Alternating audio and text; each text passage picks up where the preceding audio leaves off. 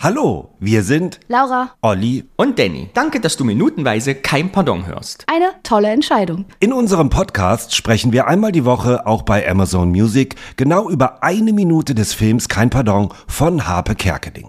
Manche Folgen sind sehr lustig und manche Szenen treiben uns in den Wahnsinn. Neben unserem findest du auch viele weitere Podcasts auf Amazon Music. Aber folge am besten unserem Podcast zuerst. Denn Witzigkeit kennt keine Grenzen. So kann ich nicht arbeiten. Werbung, Ende. Hallo Laura. Hallo Danny. Hallo Martin. Hä? So viele Leute hier. Hallo zusammen. Hallo Olli, hallo Laura, hallo Danny. Hallo Martin, Hallo hallo, zusammen. Olli. Hallo ich. Ah, Hallo, Intro.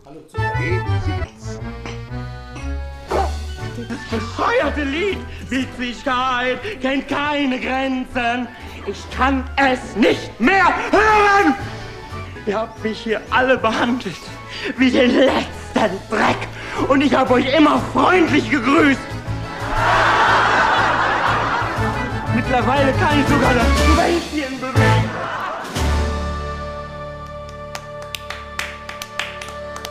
Hallo, Folge 21 und wir haben einen Gast, den uns Olli vorstellt.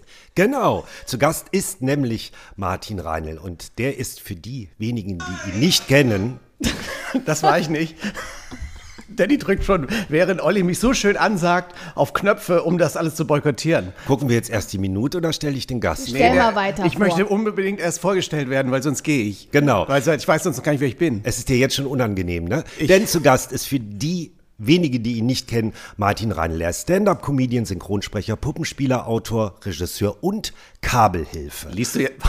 Natürlich lese ich das ab. Das liest du alles von meiner Und Wikipedia-Seite. wenn wir schon Deutschlands bekanntesten Puppenspieler hier haben, dann beziehe ich mich kurz auch auf die Sesamstraße, lieber Martin, und die Reihe Das ist ihr Leben mit dem berühmten Showmaster Robert, der unter anderem auch Turnschuhe mit Menschen konfrontiert, die ihn entworfen oder später auch getragen haben. Und deswegen, lieber Martin, das ist dein Leben. Du hast Kommunikationsdesign und audiovisuelle Medien studiert, bist anfangs auf den kleineren Bühnen Kölns mit eigenem Programm aufgetreten und dann kamen, aber jetzt so richtig on fire, Zimmerfrei, Haselhörnchen, Jan und Henry, die Vivaldi-Show, Elmo und Grobi sprichst du in der Sesamstraße und spielst sie auch, saßt in der Jury von den Puppenstars und bist immer noch auf Tour mit Carsten Hafke zu Pfoten hoch. Ist alles richtig? Nein, unter? Pu unter Puppen bin, sind wir auf Tour. Okay. Footnotes das alte Programm. Aber ich habe auch aufgehört zuzuhören. Ab, wir haben Martin Reinl zu Gast. Ich mache nur Fehler. Und dann möchte ich enden mit, du hast mehrfach den Kindermedienpreis gewonnen, den weißen Elefanten und den goldenen Spatz und sicherlich auch bald den lustigen Glückshasen. Und du warst für den Grimme-Preis mit der Vivaldi-Show nominiert. Und was du nicht weißt, Love it. Du hast eine CD aufgenommen, die heißt Piep. Und da ist ein ganz lustiger Fehler auf deiner Wikipedia-Seite, denn da habe ich die ganzen Informationen. Das ist ein da steht auf der CD Piep wären 999 Anrufbeantwortersprüche. Ich habe das recherchiert. das es sind falsch. nur 99. Ja.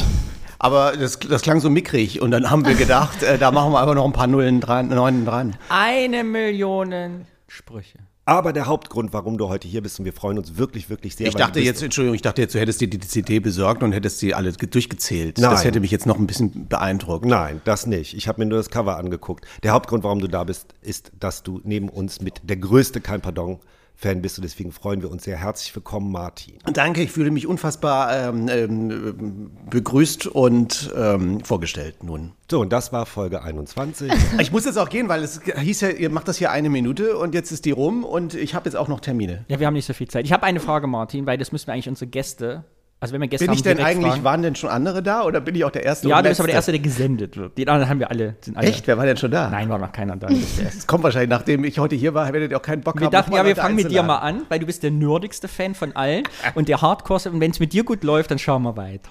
Ich hatte, ich, hatte, ich hatte sogar mal die Telefonnummer von HP Kerkeling. Kann ich gleich mal die hier, hier angeben. Und er hat die gewechselt wegen dir? das weiß ich nicht. Ich habe die nicht mehr gefunden. Ich habe mal geguckt, so. ob ich die noch hätte. Äh, und also nur um zu gucken, ob der so, ob man den bei WhatsApp. Ich rufe da nicht an. Aber Schreib den äh, doch mal. Ja, ich habe ich hab das nicht mehr gefunden. Was schreibt man Der denn liebt da doch so? sein Publikum. So, Ja. Der ist ganz, ganz normal geblieben. Ja, genau. Ja, Nee, aber meine erste Frage an dich wäre natürlich, wann ist der Film in dein Leben getreten? Kein Pardon. ja. Ich bin, ich weiß gar nicht, wie hier die Altersstruktur. Ich glaube, wir sind ungefähr gleich alt, Olli, oder? Oder? Also wir sind alt. Machen wir uns nichts vor. 48. Ja, dann sind wir gleich alt. Siehst So. du? Bin ich auch. Du bist 75 in Mainz geboren. Ja, genau, das weißt du ja alles von. Das steht ja alles auf Wikipedia. Alles gelernt. Ja, genau. Wie so ein Stalk. 9975 bin ich in Mainz geboren. Genau. Ich glaube, Danny ist ein bisschen- jünger. Ich 82. glaube, du bist wahrscheinlich auch jünger, Laura, oder? Wie alt bist du? 82 geboren, nicht 82. Also, aber um die Frage bin zu beantworten, ich, ich bin so alt, äh, dass ich diesen Film original im Kino gesehen habe. Ich habe das alles miterlebt. Ich habe auch die ganze Vorgeschichte zu diesem Film miterlebt und alles drumherum. Diesen ganzen kompletten ersten HP Kerklik-Hype habe Die ganze ich. Werbung zu dem Kinofilm damals und alles. Naja, Gab's so viel Werbung gab es. Ja, so richtig Werbung nicht, aber das war natürlich, das wusste man, dass das passiert. Das war diese ganze. Also ich bin ja, da war ich, wann kam, der Film kam ja raus. Ich habe ja hier auch. Ich, ich, klapper so ein bisschen man ja, rum, man damit man sieht. Podcast ich klapper so ein bisschen hier, weil es ist ja nur zum Hören bei euch, dass man sieht, ich habe da Sachen in der Hand. Ich habe hier die CD. Warte. Kennt ihr noch CDs? Das sind solche runden Scheiben, Ja. wo Musik draus Der Olli rauskommt, kennt die wenn man Du musst nur Laura und Danny fragen. so. Ich kenne das alles. Das hier ist eine sogenannte CD. Mhm. Früher gab es auch sogenannte Ah. Schallplatten. Das ist noch was sieht so, das Oh. äh, gleich irgendein andermal. So, da guck mal, da steht sogar noch, da ist sogar noch der originale Aufkleber drauf, wo drauf steht Filmstart 25.02.1993. Das Darf ist ich eine mir neue, das abfotografieren? Das ist eine neue ja Information. schön. Wann der. Filmstart war, wissen wir noch gar nicht. Noch doch, hier steht es auf der, auf der Sache drauf. Hier. Doch, das wussten, das, das haben wir auch die- schon im Podcast gesagt. Das ist 25. auch- Februar. ja, So. also ehrlich. Das ist übrigens die CD. Ich weiß nicht, ob ihr, also wenn, ihr, wenn ich über irgendetwas rede, was ihr vielleicht ja schon zum Thema hattet, äh, müsst ihr die Immer Fresse halten, dann sage ich es nochmal. Ich versuche immer Teile der CDs, erwarten sie nichts oder davon zu integrieren, hören die beiden nicht zu. Aber mach Dann machen wir das weiter. heute zu zweit. Also das ist die CD, zu, die angebliche CD zum Film. Genau. Auch wo drauf steht mit allen Songs aus dem Film und weiteren Mörderhits. Ja. Nichts von dem, was hier angepriesen wird, ist auf dieser CD. Es Richtig. weder alle Songs drauf noch Mörderhits. Die Biene Maya ist Die drauf. Biene Meier ist drauf in einer ganz merkwürdigen Version, darüber, darüber rede ich gleich noch was. Äh, dann ist natürlich Witzigkeit kennt keine Grenzen drauf, ähm, mit, also in der gesungenen Version allerdings auch von Heinz, Sch also es ist nichts Originales zum Film da auf dieser CD. Was ist denn Das ist doch- China Girl? das ist ganz fürchterlich.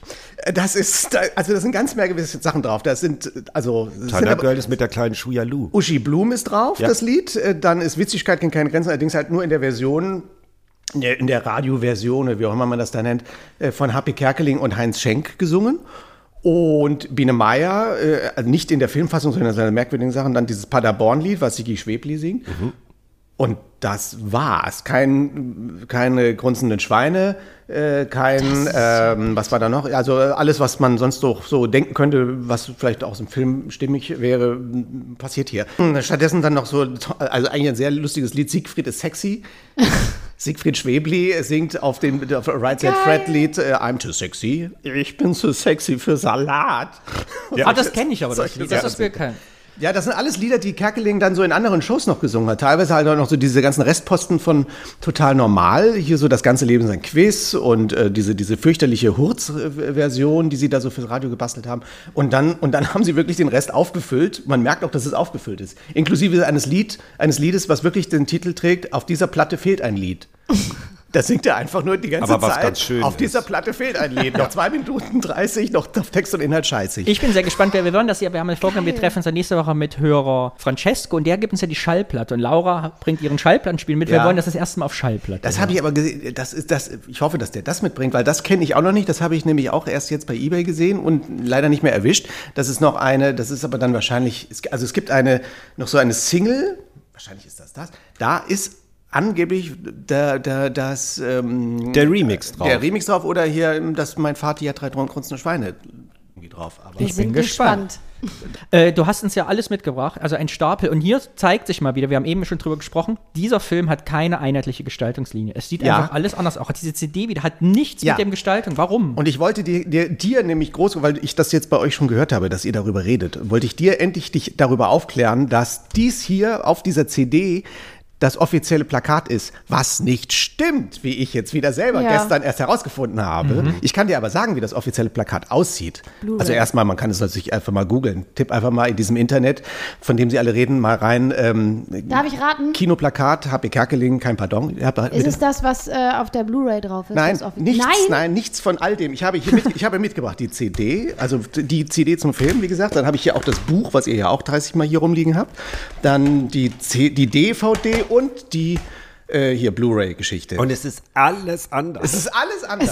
Ich kann euch aber sagen, aus vertraulicher Quelle, mein, meinem Gehirn und dem Internet, dem berühmten, dass, also das Grund, das Haupt, das Kinoplakat war dieses Motiv von der CD, wo Happy Kerkeling so von oben einen so anglotzt, vor einem orangenen Hintergrund. Wir machen das jetzt in die, in die Show. Also wenn ihr Kapitelmarken im Podcatcher habt, So. im Podcast-Player bei Spotify, erscheint jetzt das Cover bei euch als Bild. Oder googelt einfach Kinoplakat, kein Pardon. So, also es war dieses Foto, aber diese Schrift oder die Schrift, die auch auf dem Buch Ah, drauf ja. ist. Also das Buch, eigentlich müsst ihr euch das Buch vorstellen, aber nicht mit diesem komischen Ta Ach ja, stimmt, mit das diesem, ist das gleiche Foto, ne? Nicht dieses Tapetenhintergrundmuster, Ah, sondern in Orange dahinter.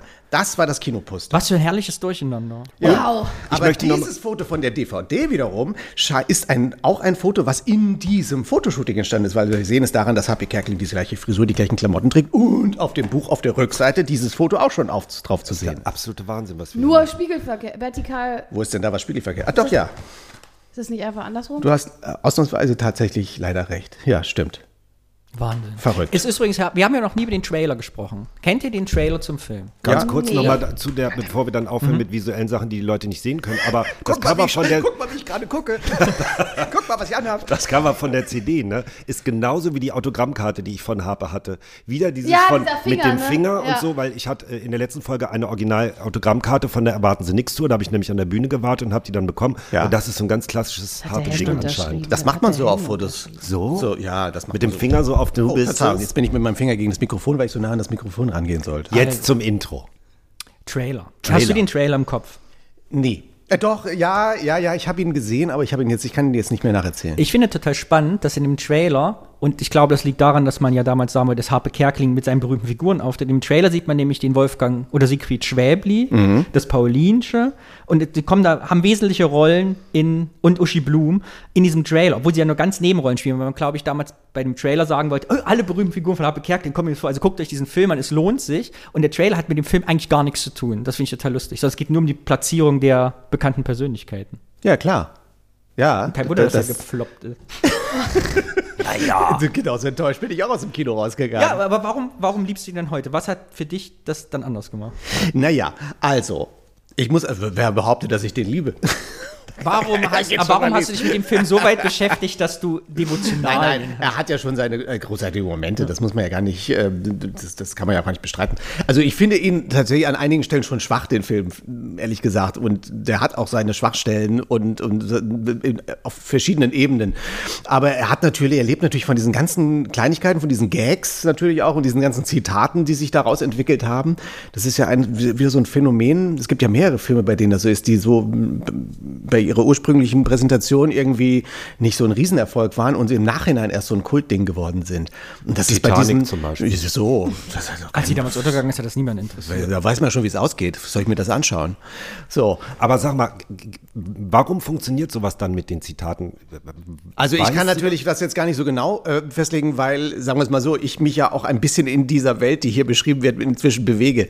Und natürlich, für mich ist das natürlich umso komischer, weil ich natürlich sehr viele Parallelen dazu fa- wahrnehme. Ich werde keine Namen sagen, das erzähle ich euch vielleicht hinterher, wenn diese Geräte hier ausgeschaltet sind. Und das haltet ihr auch, behaltet ihr dann auch unter euch. Aber ich bin einem Heinz Wäscher, also ich hatte, also ich wei- weiß, ich, ich kenne mehrere davon und ich eine, also es gibt eine Person, mit der ich mal Fernsehen gemacht habe äh, und ähm, wo ich bis heute sage, das ist Heinz Wäscher.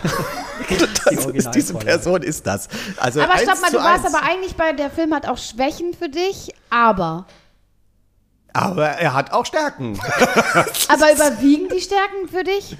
Ja, für mich, ja, ich gucke ihn mir Das hört sich tatsächlich. gerade nicht so an. Ja, ich finde natürlich, aber das geht, glaube ich, vielen so. Ich finde die hintere Hälfte scheußlich, Ja, die ist nicht ganz so lustig. siehst du? Und Ja, während aber, da muss ich intervenieren, weil ich habe auch andere Gäste schon angefragt und die haben auch mir Gedanken geschrieben, ich finde die zweite Hälfte total blöd. Ja. Aber ich, ich finde, es ist gar nicht die zweite Hälfte, es ist nur das letzte Drittel. ja, das stimmt. Ja, es das- kommt einem man vor wie die Hälfte. Man denkt Ja, ja, ja, weil, ja. weil es sich so zieht da Ja. hinten. Es, zieht Es kommt einem vor, als wäre der halbe Film die Karriere. Nee. ne, Aber das ist ja eigentlich nur die letzten 20 Minuten. Stimmt. man Aber das es ist eigentlich auch nur deswegen schlecht, weil, also es, äh, so schlecht ist es nicht.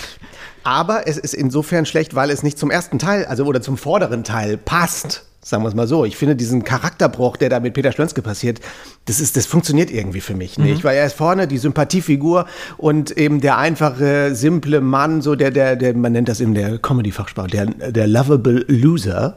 So, der, auf dessen Seite du bist, der aber immer so ein bisschen eins draufkriegt und, und das nicht so äh, gebacken kriegt. Äh, und, und um ihn herum diese ganzen verrückten Typen. So, und dann kippt das so, so grundlos auch. Ich, ich verstehe natürlich, was da für eine Geschichte erzählt werden soll, so dass da auch natürlich diese Metaebene drin ist, dass wahrscheinlich auch Heinz Wäscher, bevor er dieser Heinz Wäscher wurde, vielleicht so eine Figur war wie Peter Schlönske. Sie sind mutiert zu Fernsehen. Und dass man dort halt immer zu diesem Monster, was ja auch an irgendeiner Stelle erzählt wird, ich bin zu, mutiert zu einem Monster. So, aber trotzdem ist das so ein dermaßen harter Bruch innerhalb dieses Films, äh, der, der mich da auch wirklich ein bisschen grantig macht, wo ich denke, nee, das passt nicht zu der Figur und so so einige Figuren, auch wo ich sie hier gerade auf dem, auf dem Schnipsel, der hier nebenher läuft, sehe auch diese Ulla, finde ich eine fürchterlich nicht zu Ende erzählte Figur. Die, die, da ist nichts stimmig, was bei der passiert. Das mag eine tolle Schauspielerin sein, aber diese Rolle da, das ist, das stimmt alles nicht. Da läuft die dann so ganz normalen Klamotten äh, da durch den Sender, äh, dann, äh, aber zu Hause ist sie plötzlich diese Esoterikerin, die da irgendwie Gebetskekse frisst und, und da irgendwie so Rückführungen macht. Das, das, das, das, das spiegelt sich ja überhaupt nicht da in ihrer Klamotte oder ihrem sonstigen Wesen wieder. Ja, bin ich ganz bei dir. Jetzt habe ich aber viel geredet. Und wir haben noch gar nicht die Minute beschrieben, Das über die wir eigentlich reden, ne? Aber können wir auch weglassen, ist ja wurscht. Aber Heute geht es hier um was anderes, liebe Zuhörer. Du würdest schon zustimmen, dass es einfach keine, wie sagt man, Copyright Identity heutzutage in diesem ganzen, in der Struktur, CD, Buch, alles sieht Ach so, anders aus, da- Plakate, DVD. stimmt, oder ist das eine Frage? Nee, das ist, äh, das ist schlampig, äh, tatsächlich. Das Oder war da kein Geld da? Oder was? Das kann ich mir gar nicht vorstellen. Da war Horst wahrscheinlich Wendland einfach niemand dafür da, der sich dafür zuständig fühlte, denke ich mal. Das, es gibt einfach manchmal so, so Leute, die da vielleicht äh, eher ähm, ein Auge drauf haben und, und sowas überwachen oder dann gucken, dass das alles irgendwie so ein CI oder wie das heißt dann hat. Aber hier eben nicht.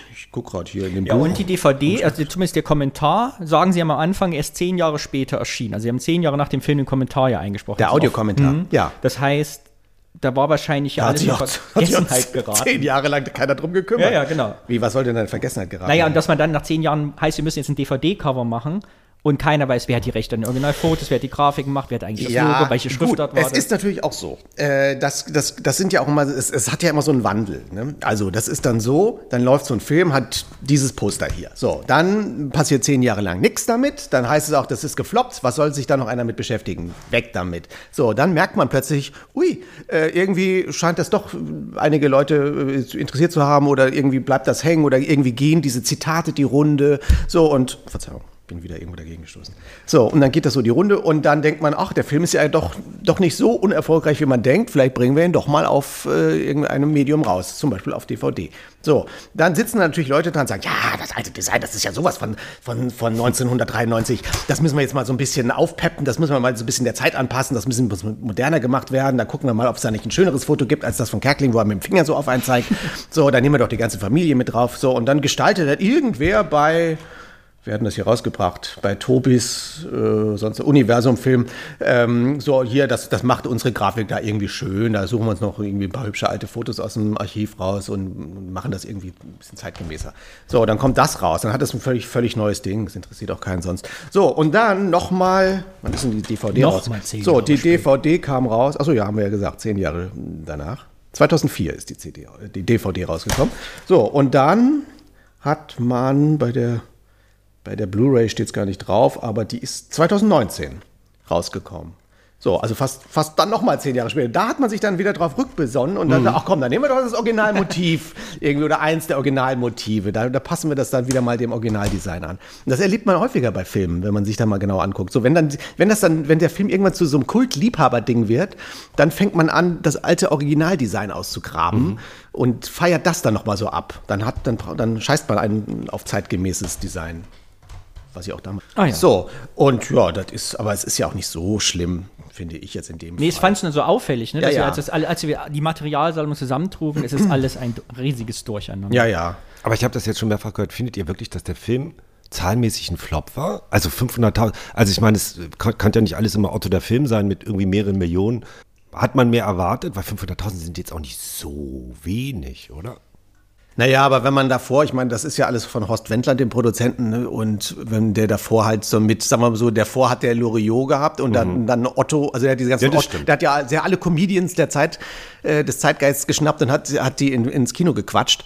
Äh, Und wenn man das natürlich dann vergleicht, ist es natürlich dann verhältnismäßig ähm, schwach, äh, zumal wirklich Kerkeling wirklich eine Nummer war. Das war wirklich der heiße Scheiß. Dann- Du wirst es, hast du es denn damals auch verfolgt? Ja, Olli? ich kenne auch Mitropa, Kaffeemaschine. So, und so. Ich diese war im Kino, bin rausgegangen, habe gesagt, ja, das war es jetzt aber nicht. Siehst du? Ich war dankbar So. für fünf, sechs Man Gags. war auf dieser, ihr habt, habt ihr das irgendwie miterlebt, Laura, Dan- Danny? Nee. Ich, hab, ich war klein, als der im Fernsehen die Sendung war. Ich mochte den gern gucken, habe Keng fand ihn auch lustig, aber nie so wahrgenommen in meiner Jugend. Ich kenne ja noch Honeyline und das war ja Honeyline, tiefste ja. 80er nee, das kenne ich nicht mehr. Das hat, Honeyline war, Das war als Wahnsinn. ich immer dieses Da hätte ich euch auch die CD mitbringen die können. besten 25, Kom- gibt doch mal diese, Ja. was ist das Beste beim WDR, mal die beste Komiker aus Ja, ja, äh, ja, Deutschland. die lustigsten Und da, Witze aus Wenn ich da NRW. als Jugendlicher mal Honeyline gesehen habe, dachte ich, was für ein Scheiß. Also das, da bin ich eine, eine Generation Aber das weit. war damals bahnbrechend. Das war, das war eine Sensation. Das glaubt man nicht. Aber ich meine, wir waren auch Kinder Ja. und äh, da fand man das eh lustig. Aber Kerkeling, der brach alles auf damals. Das war wirklich, das kann man heute gar nicht mehr, aus heutiger Sicht gar nicht mehr so wahrnehmen, was das war.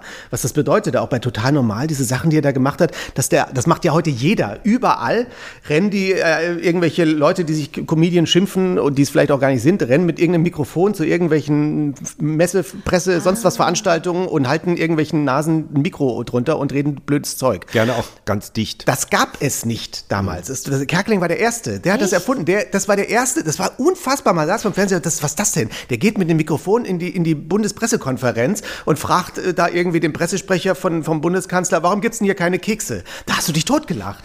So, weißt du, alle stellen Fragen, so, was machen wir mit dem Konflikt mit den Russen? Was machen wir da und da? Und er steht da und sagt, wann gibt's, warum gibt's hier kein Gebäck? Wo wir so nett beisammen sitzen? So. Oder klingelt irgendwo zu Hause und sagt, klingelt. können wir mal ins Wohnzimmer rein, wir machen hier eine Runde Eierlaufen So. und so. Und wir haben noch Roberto Blanco dabei. Genau. So. Ja. Und das war alles echt, die Leute haben den reingelassen. Macht Eierlaufen im Zug. Es war nicht gestaged. Nein, Nein. das war, Nein, das das war die Nummer. nicht. Der rannte mit dem Mikrofon los, hat improvisiert vor den Leuten. Er hat sich in die, hat sich in die Bahn gestellt, hat mit den, hat die Omas in der, in der, im fahrenden EC angequatscht. So, äh, wir machen jetzt hier Eierlauf und wer es gewinnt, kriegt eine Kaffeemaschine. Und Sackhüpfen. So, und zack. Und das ist schwer im Zug, So. der fährt. Ja. Ja. Also so ein Zeug, das hat alles Kerkeling irgendwie in die Welt gebracht. Das, das gab es vorher nicht. Vorher war halt alles irgendwie immer geskriptet und irgendwie, ja, war alles ordentlich äh, sortiert. Und der war halt so ein Arch- Anarcho, der das alles äh, zum ersten Mal gemacht hat. So. Krass, weißt du, wer bei uns das, also so in meiner Generation ist das Stefan Raab. Ja, ja, ja, der hat das dann so ein bisschen weitergeführt. So hat man das kennengelernt, finde ich. Genau. Aber Dass das schon so, ah, okay. ja, ja, das hat er alles gemacht. Ja, während dieses Sketch ja auch, also ich kenne ja, ich kenne die auch alle, ich liebe sie. Also Eierlauf im Zug finde ich großartig. Und es gibt ja auch die Geschichte, wo Harper erzählt, dass mit. äh, Oder wie er sich als Maria Helwig verkleidet hat und im Supermarkt eine Autogrammstunde veranstaltet hat. Und dann zeigt er, dass der echten Maria Helwig sagt, ah, ich habe deine Autogramme schon alle verteilt. ja, ist schon lustig. So, kommen wir zur Minute. Ja. Äh, kurz vorher noch, weil äh, ich weiß ja, ich, weiß, ich wollte, du, du redest die ganze Zeit. Ich rede die ganze Zeit, tut mir Ja, leid. wir haben drüber geredet, aber noch nicht hier und ich kenne deine Meinung nicht. Ich habe ja Bedenken gehabt, ob wir diesen Audiokommentar hören sollen von Läge, bevor wir den Film Ah ja, besprechen. ja, genau. Ich war ja erstmal übrigens geschockt. Ich habe mir, also ich bin jetzt auf dem Stand, mein Stand, wo ich jetzt hier sitze, ich verrate jetzt allen Zuhörern da draußen das freche Geheimnis, dass dieser Podcast nicht live stattfindet, sondern dass wir hier, dass wir hier an einem Sonntagnachmittag sitzen und das voraufzeichnen. Das ist auch 2004. Genau. Nein, es ist 1993 und ich, komme gerade aus dem Kino. Und äh, mein, mein Wissensstand ist, äh, ich habe gestern eure erste Feedback-Folge gehört. Und davor ist, glaube ich, Folge 16, 16, genau. oder sowas. Also auf diesem, auf diesem Level, was in der Zwischenzeit. diesem Niveau bewegen wir uns hier. Was in der Zwischenzeit passiert ist, zwischen dieser Episode mit mir und äh, dieser letzten Feedback-Folge, keine Ahnung. Ähm, vielleicht hat sich da ja alles geklärt. Ähm, wie war ich deine Frage? Meine Du hast uns in einem Kommentar ja, aufmerksam ja, gemacht. genau. Du hast, der war der Erste, der es geschrieben hat, Frage. es gibt ja einen Audiokommentar. ja, genau. Ich habe euch mit diesem Audiokommentar konfrontiert und ich war schon mal geschockt, dass ihr alle, die ihr jetzt vor mir sitzt, scheinbar noch nie in eurem Leben einen Audiokommentar gehört habt. Ja.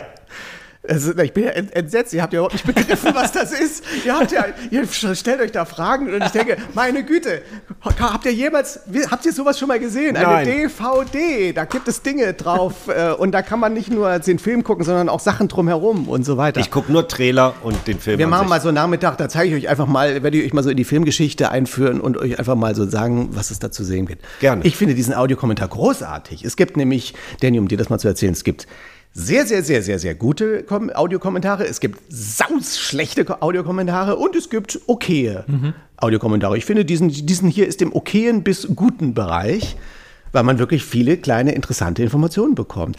Weil der Danny so sagte, ach naja, die erzählen da so zehn Jahre später drüber und es klingt so distanziert oder wie? Naja, zehn Jahre es ist so wie Abstand ist doch di- distanziert.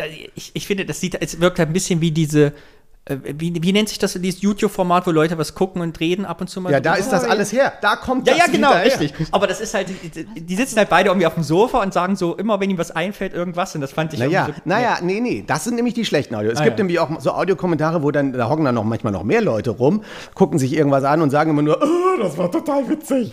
So, damit kann ich nichts anfangen. Aber wenn du hier diesen Autokommentar von diesem Film anschaust, da kriegst du ja lustige Inf Hintergrundinformationen, dass sie da alle Salmonellenvergiftung hatten, während, So weit der. Während der, äh, der sprechende Automat da äh, zu sehen ist und solche Sachen. Oder dass Elisabeth Volkmann sich die Haare extra knallrot gefärbt hat für den Film. Alle entsetzt waren, dass sie das machte und dann musste sie sich ganz schlimm die Haare wieder zurückfärben äh, und dann färbten sich die Haare grün und sie hatten immer Probleme mit den Anschlüssen. Oder dass sie auch in ganz vielen Szenen einfach immer Lachanfälle hatten und sich deswegen die Figuren nie angucken. Also das finde ich ganz süß, wenn man sowas weiß vorher und dann sich daraufhin so eine Minute anschaut Das und dann stimmt. sieht, guck mal, wie sie jetzt wieder sich alle nicht angucken. So, ja, äh, okay. so, weil da, man erfährt da einiges, was hier viele von Fragen, die ihr euch manchmal stellt, schon direkt beantwortet.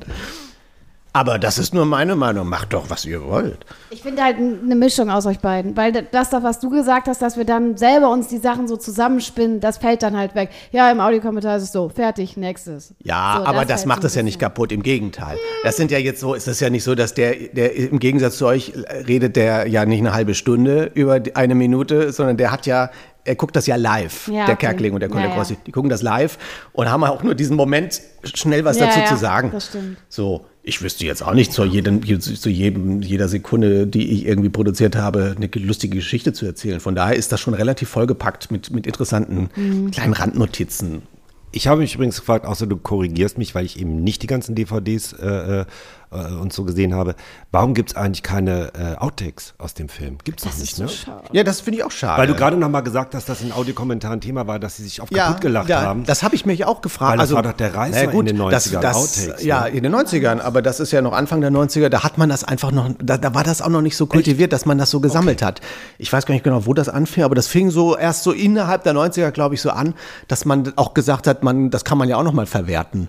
Und natürlich sind diese DVDs dann zu einer Zeit rausgekommen, die hätten sich wahrscheinlich gefreut, wenn man sowas gehabt hätte. Ja, äh, ja. Und das existiert nicht mehr. Kerkeling redet in dem Audiokommentar auch von Sachen, die sie gedreht haben, die nicht äh, im Film passieren, wo er aber auch selber sagt, dieses Material gibt es nicht mehr. Also man kann es nicht mehr zeigen. Das Ende des Films äh, ist eigentlich ganz anders. Das könnt ihr aber übrigens im Buch nachlesen.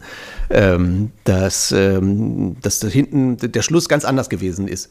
Oder dass das noch eine Minute äh, oder zwei Minuten länger gegangen wäre. Alternatives Ende. War ja, ja. ein Traum. Und das erzählt er da auch im Audiokommentar, dass das. Ähm, Ja, ich höre mir ein. Du hast mich überzeugt. Mach deine Hausaufgaben. Ein. Mach mal ein bisschen Hausaufgaben. So, Bis Folge 22 hatte jeder diesen mit voller Hingabe den Audiokommentar gehört. Also mir wurde in der letzten Folge gesagt, dass man den uns zur Verfügung gestellt hat. Ich warte bis heute drauf. Ich habe ihn dir doch auch geschickt, oder Mir? nicht? Nein. Ja, die habe ich nicht geschickt. Also, ich werde Nein. ihn Aber die habe ich diese andere E-Mail Laura, du geschickt. merkst, was hier passiert. Die habe ich die andere E-Mail geschickt äh, mit, den, ja. mit dem Schnipsel aus der Muppet Show und den hast du dir nicht runtergeladen. Das habe ich genau beobachtet. mit dem Schnipsel? Siehst du? den ich vorgeführt habe. Ja, den haben wir hier Ja, geguckt. ich weiß. Das ist in der. Äh, Und du hast dich drüber, Laura, hast dich drüber aufgeregt, dass du nicht angesprochen wirst in meiner Nachricht. Ja, aber das ja nur, weil ich ja nur von den zwei Nasen hier die, die E-Mail-Adressen wird hatte. alles rausgeschnitten. Ich spreche ja nur Leute an, deren Nee, das Adressen ist der ich Anfang habe. von meinem Ende. Die Laura denkt seitdem, sie wird hier wegrationalisiert. Ja, deswegen bin ich ja heute hier. Ich kann mir auch die Haare rot färben in, oder und, und, und mir hier, was Wie weiß Elisabeth ich, Volkmann. und mich hier einmieten in diesen, wo wir hier sitzen. Schön ist es hier, sag nichts falsch. Ja, ich habe auch das Buch schon hier und ich habe sogar eine DVD. Also ab nächste Woche bin ich dann hier immer der, der die, die dritte Alleine. Person. Das hier? Das ist unser Genau. Boxer, Ganz kurz noch das Thema Outtakes. Ihr seid alle mehr Nee, Film-Nerds als ich. Und Ja, Nerdinnen. Outtakes, soll ich dir noch erklären, was ein Outtake ist? Nein, aber ist Outtakes im Kino, also ist Outtakes eh nicht eher so eine Fernsehsache, wo man digital eh gefilmt hat? Also in Zeiten des analogen Filmens waren ja Outtakes aufwendig, weil du musst ja die Filmrollen aufheben, die Szenen beschriften. Ach so. Und ich kenne Outtakes ja sehr viel, was die Bully-Parade damals Ja, hat das ja sehr voll viel gemacht zum viele. Beispiel. Aber das war halt Fernsehmaterial, das war ja eh sichtbar. Während Ja. das Film ja immer aufwendiger auch war, analog, das überhaupt zu archivieren, zu markieren, zu entwickeln. Das Ja. stimmt, Ja, aber richtig. trotzdem existieren diese Ja? Outtakes, ja. Okay. Naja, du hast ja, du, es ist ja so, dass du ja, wenn du einen Film drehst, also damals einen Film gedreht, hast du ihn ja aufs, auf Film gedreht und dieser Film wurde ja dann trotzdem in irgendeiner Form entwickelt und äh, man, es gab ja diese Rolle. So, natürlich müsste sich dann jemand hinsetzen und sich mal diese Rolle schnappen und dann gucken, wo ist denn da was schiefgegangen? Im Idealfall sitzt ja auch beim Dreh jemand dabei, der Notizen macht und das aufnotiert, was da genommen wird und was nicht oder welcher Take der gut ist oder wo bei welchem Take vielleicht was passiert ist. Und so. Ich meine, natürlich wird mittlerweile mehr darauf geachtet. Das ist ja Begleitmaterial, was quasi gratis mit entsteht. Das ist jetzt, bei, wenn ich zum Beispiel meine, meine, meine Serie mit Jan und Henry drehe, da haben wir auch immer einen Schriftführer daneben sitzen, der dann immer fleißig aufschreibt bei jedem Take, den wir drehen, was wir denn da drehen oder welcher Take der, der genommen ist. Und wenn der, wir irgendwie einen Patzer haben, dann schreibt der, da schreibt der inzwischen tatsächlich, tatsächlich das Wort Outtake in die Liste. Und dann kann ich mich hinterher im Schnitt, wenn ich noch einen Tag frei habe irgendwie oder Zeit habe, ähm, hocke ich mich mit dem Cutter hin und dann gehen wir diese gesamte Liste durch von zwölf Folgen, was relativ anstrengend ist. Und dann suchen wir aber alle Schnipsel raus, wo das Wort Outtake steht und dann schneiden wir noch was Putziges zusammen daraus. Und die FSK 18-Version, habe ich mal gehört. Ja, aber die, äh, die, gucken wir jetzt nur heimlich zu Hause an. Darf ich noch eine Frage Ja. stellen, bevor wir zur Minute kommen? Weil das auch schon, und ich glaube, das war Thema in, zwischen der Feedback-Folge und der heutigen. Äh, äh, und wenn wir hier nochmal einen Profi sitzen haben, ich finde ja dafür, dass Horst Wendland Produzent war und das ja eine große Nummer war, Harpe und so, hat der Film auffällig viele Fehler. Nicht, dass wir da ständig irgendwie drauf rumreiten wollen würden, aber so einen schle schlechten Raucheffekt beim umgekippten Fernseher. Ja. Man guckt irgendwie in die Regie, aus der Regie spricht jemand, aber spricht eigentlich gar keiner. Hat das was damit zu tun, weil du vorhin sagtest, es gibt einige Sachen nicht mehr, was der Harper auch sagt, äh, äh, dass man einfach zu wenig Material hatte und dann gefüllt hat? Oder fällt sowas wirklich einfach nicht auf im Schnitt? Oder was ist da deine These zu? Das kann ich nicht sagen. Das Oder ist natürlich. gar? Da wurde vielleicht auch, ja, ich weiß nicht mal, ob man es schlampig, äh, ob man das schlampig bezeichnen sollte. Es ist. Ja, also es gibt, sagen wir so, es gibt Filme, die sind sauberer gearbeitet. So. Also ich finde, dieser Film hat auch, also trashig ist das falsche Wort, aber er ist nicht ganz so perfekt und so sauber wie jetzt zum Beispiel so ein Loriot-Film. Also ihr habt euch ja hier in dem Podcast auch schon manchmal so Gedanken gemacht über gewisse Dinge, was da im Hintergrund, ob da beim Friseurladen jetzt die Uhrzeiten, ob das äh, da hingeschrieben wurde oder nicht.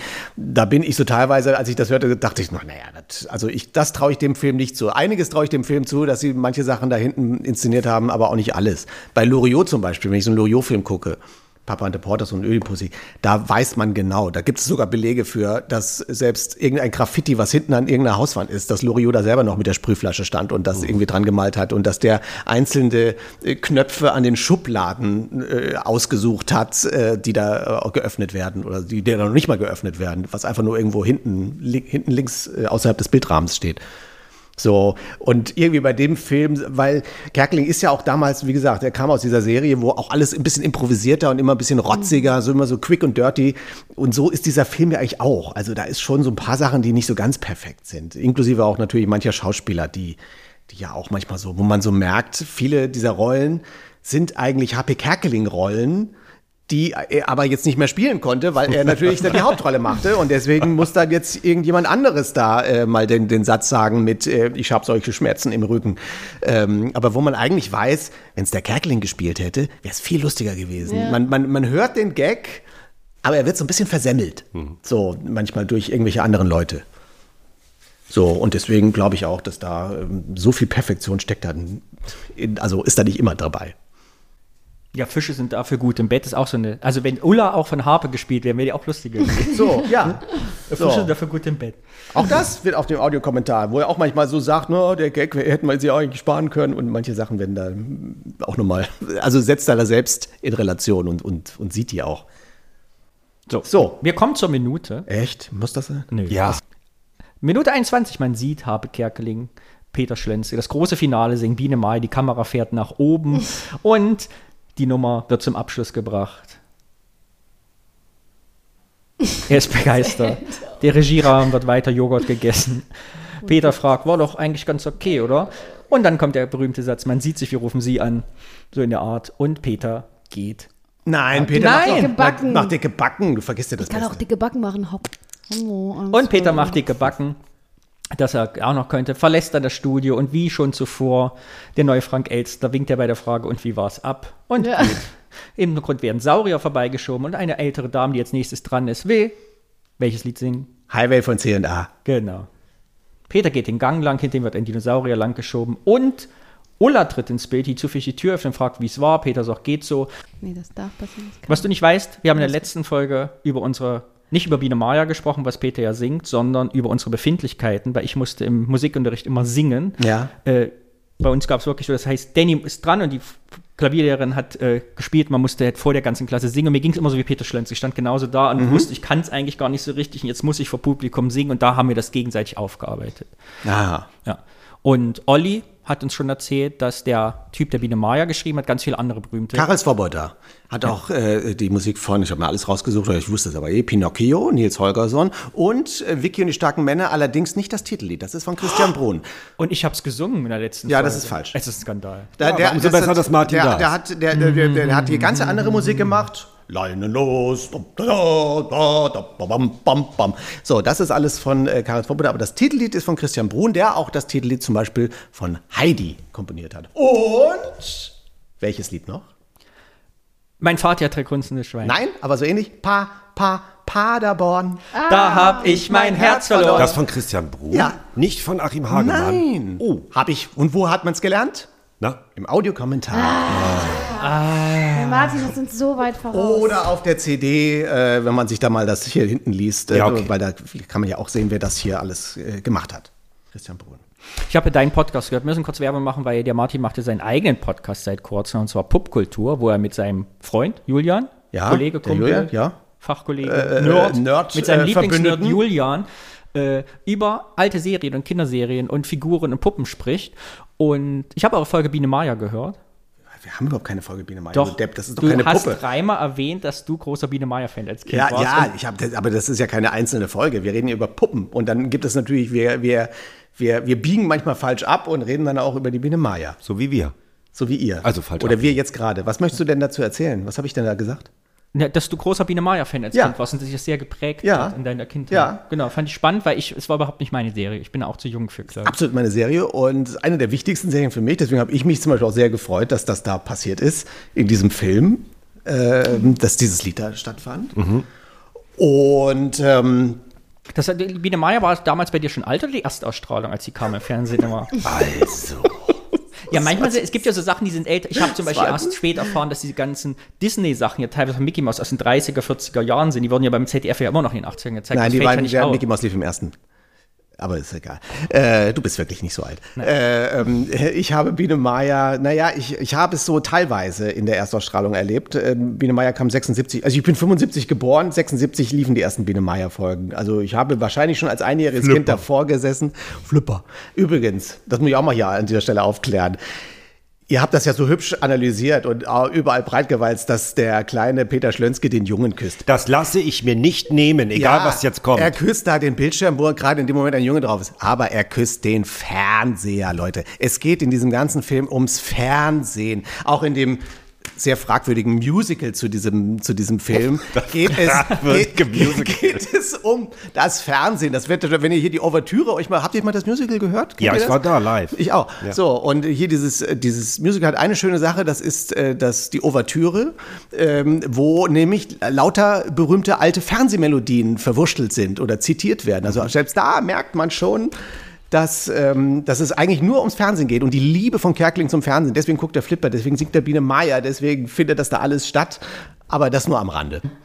Biene Meier, ja, ich habe das äh, als Kind gesehen. Das war sehr, ich habe das mehr oder weniger in der Erstausstrahlung fast, glaube ich, erlebt und fand das immer toll. So und ähm, mir ging das ähnlich wie dir, dass ich, ähm, ich habe nie, ich habe mich immer geschämt zu singen.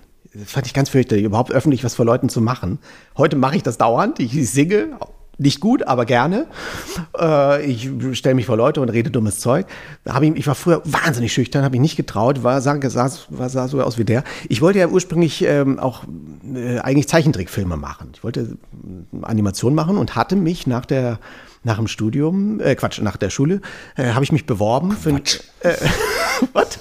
Quatsch. Ja. Ich singe Quatsch. Quatsch. So, ich habe mich äh, nach, der, nach dem Abitur beworben in Potsdam an einer, einer Hochschule, wo Animation als äh, Studienfach ähm, angeboten wurde. Und die haben mich sogar zur Aufnahmeprüfung eingeladen. Und das, das war ganz aufwendig. Da gab es drei Tage gegen diese Aufnahmeprüfung. Und äh, eigentlich auch sehr deprimierend, weil sie haben zwölf Leute eingeladen und zehn Studienplätze wurden vergeben. Nein. Also man, man saß da und dachte, na, da werde ich ja wohl dabei sein. ich kann doch gut zeichnen.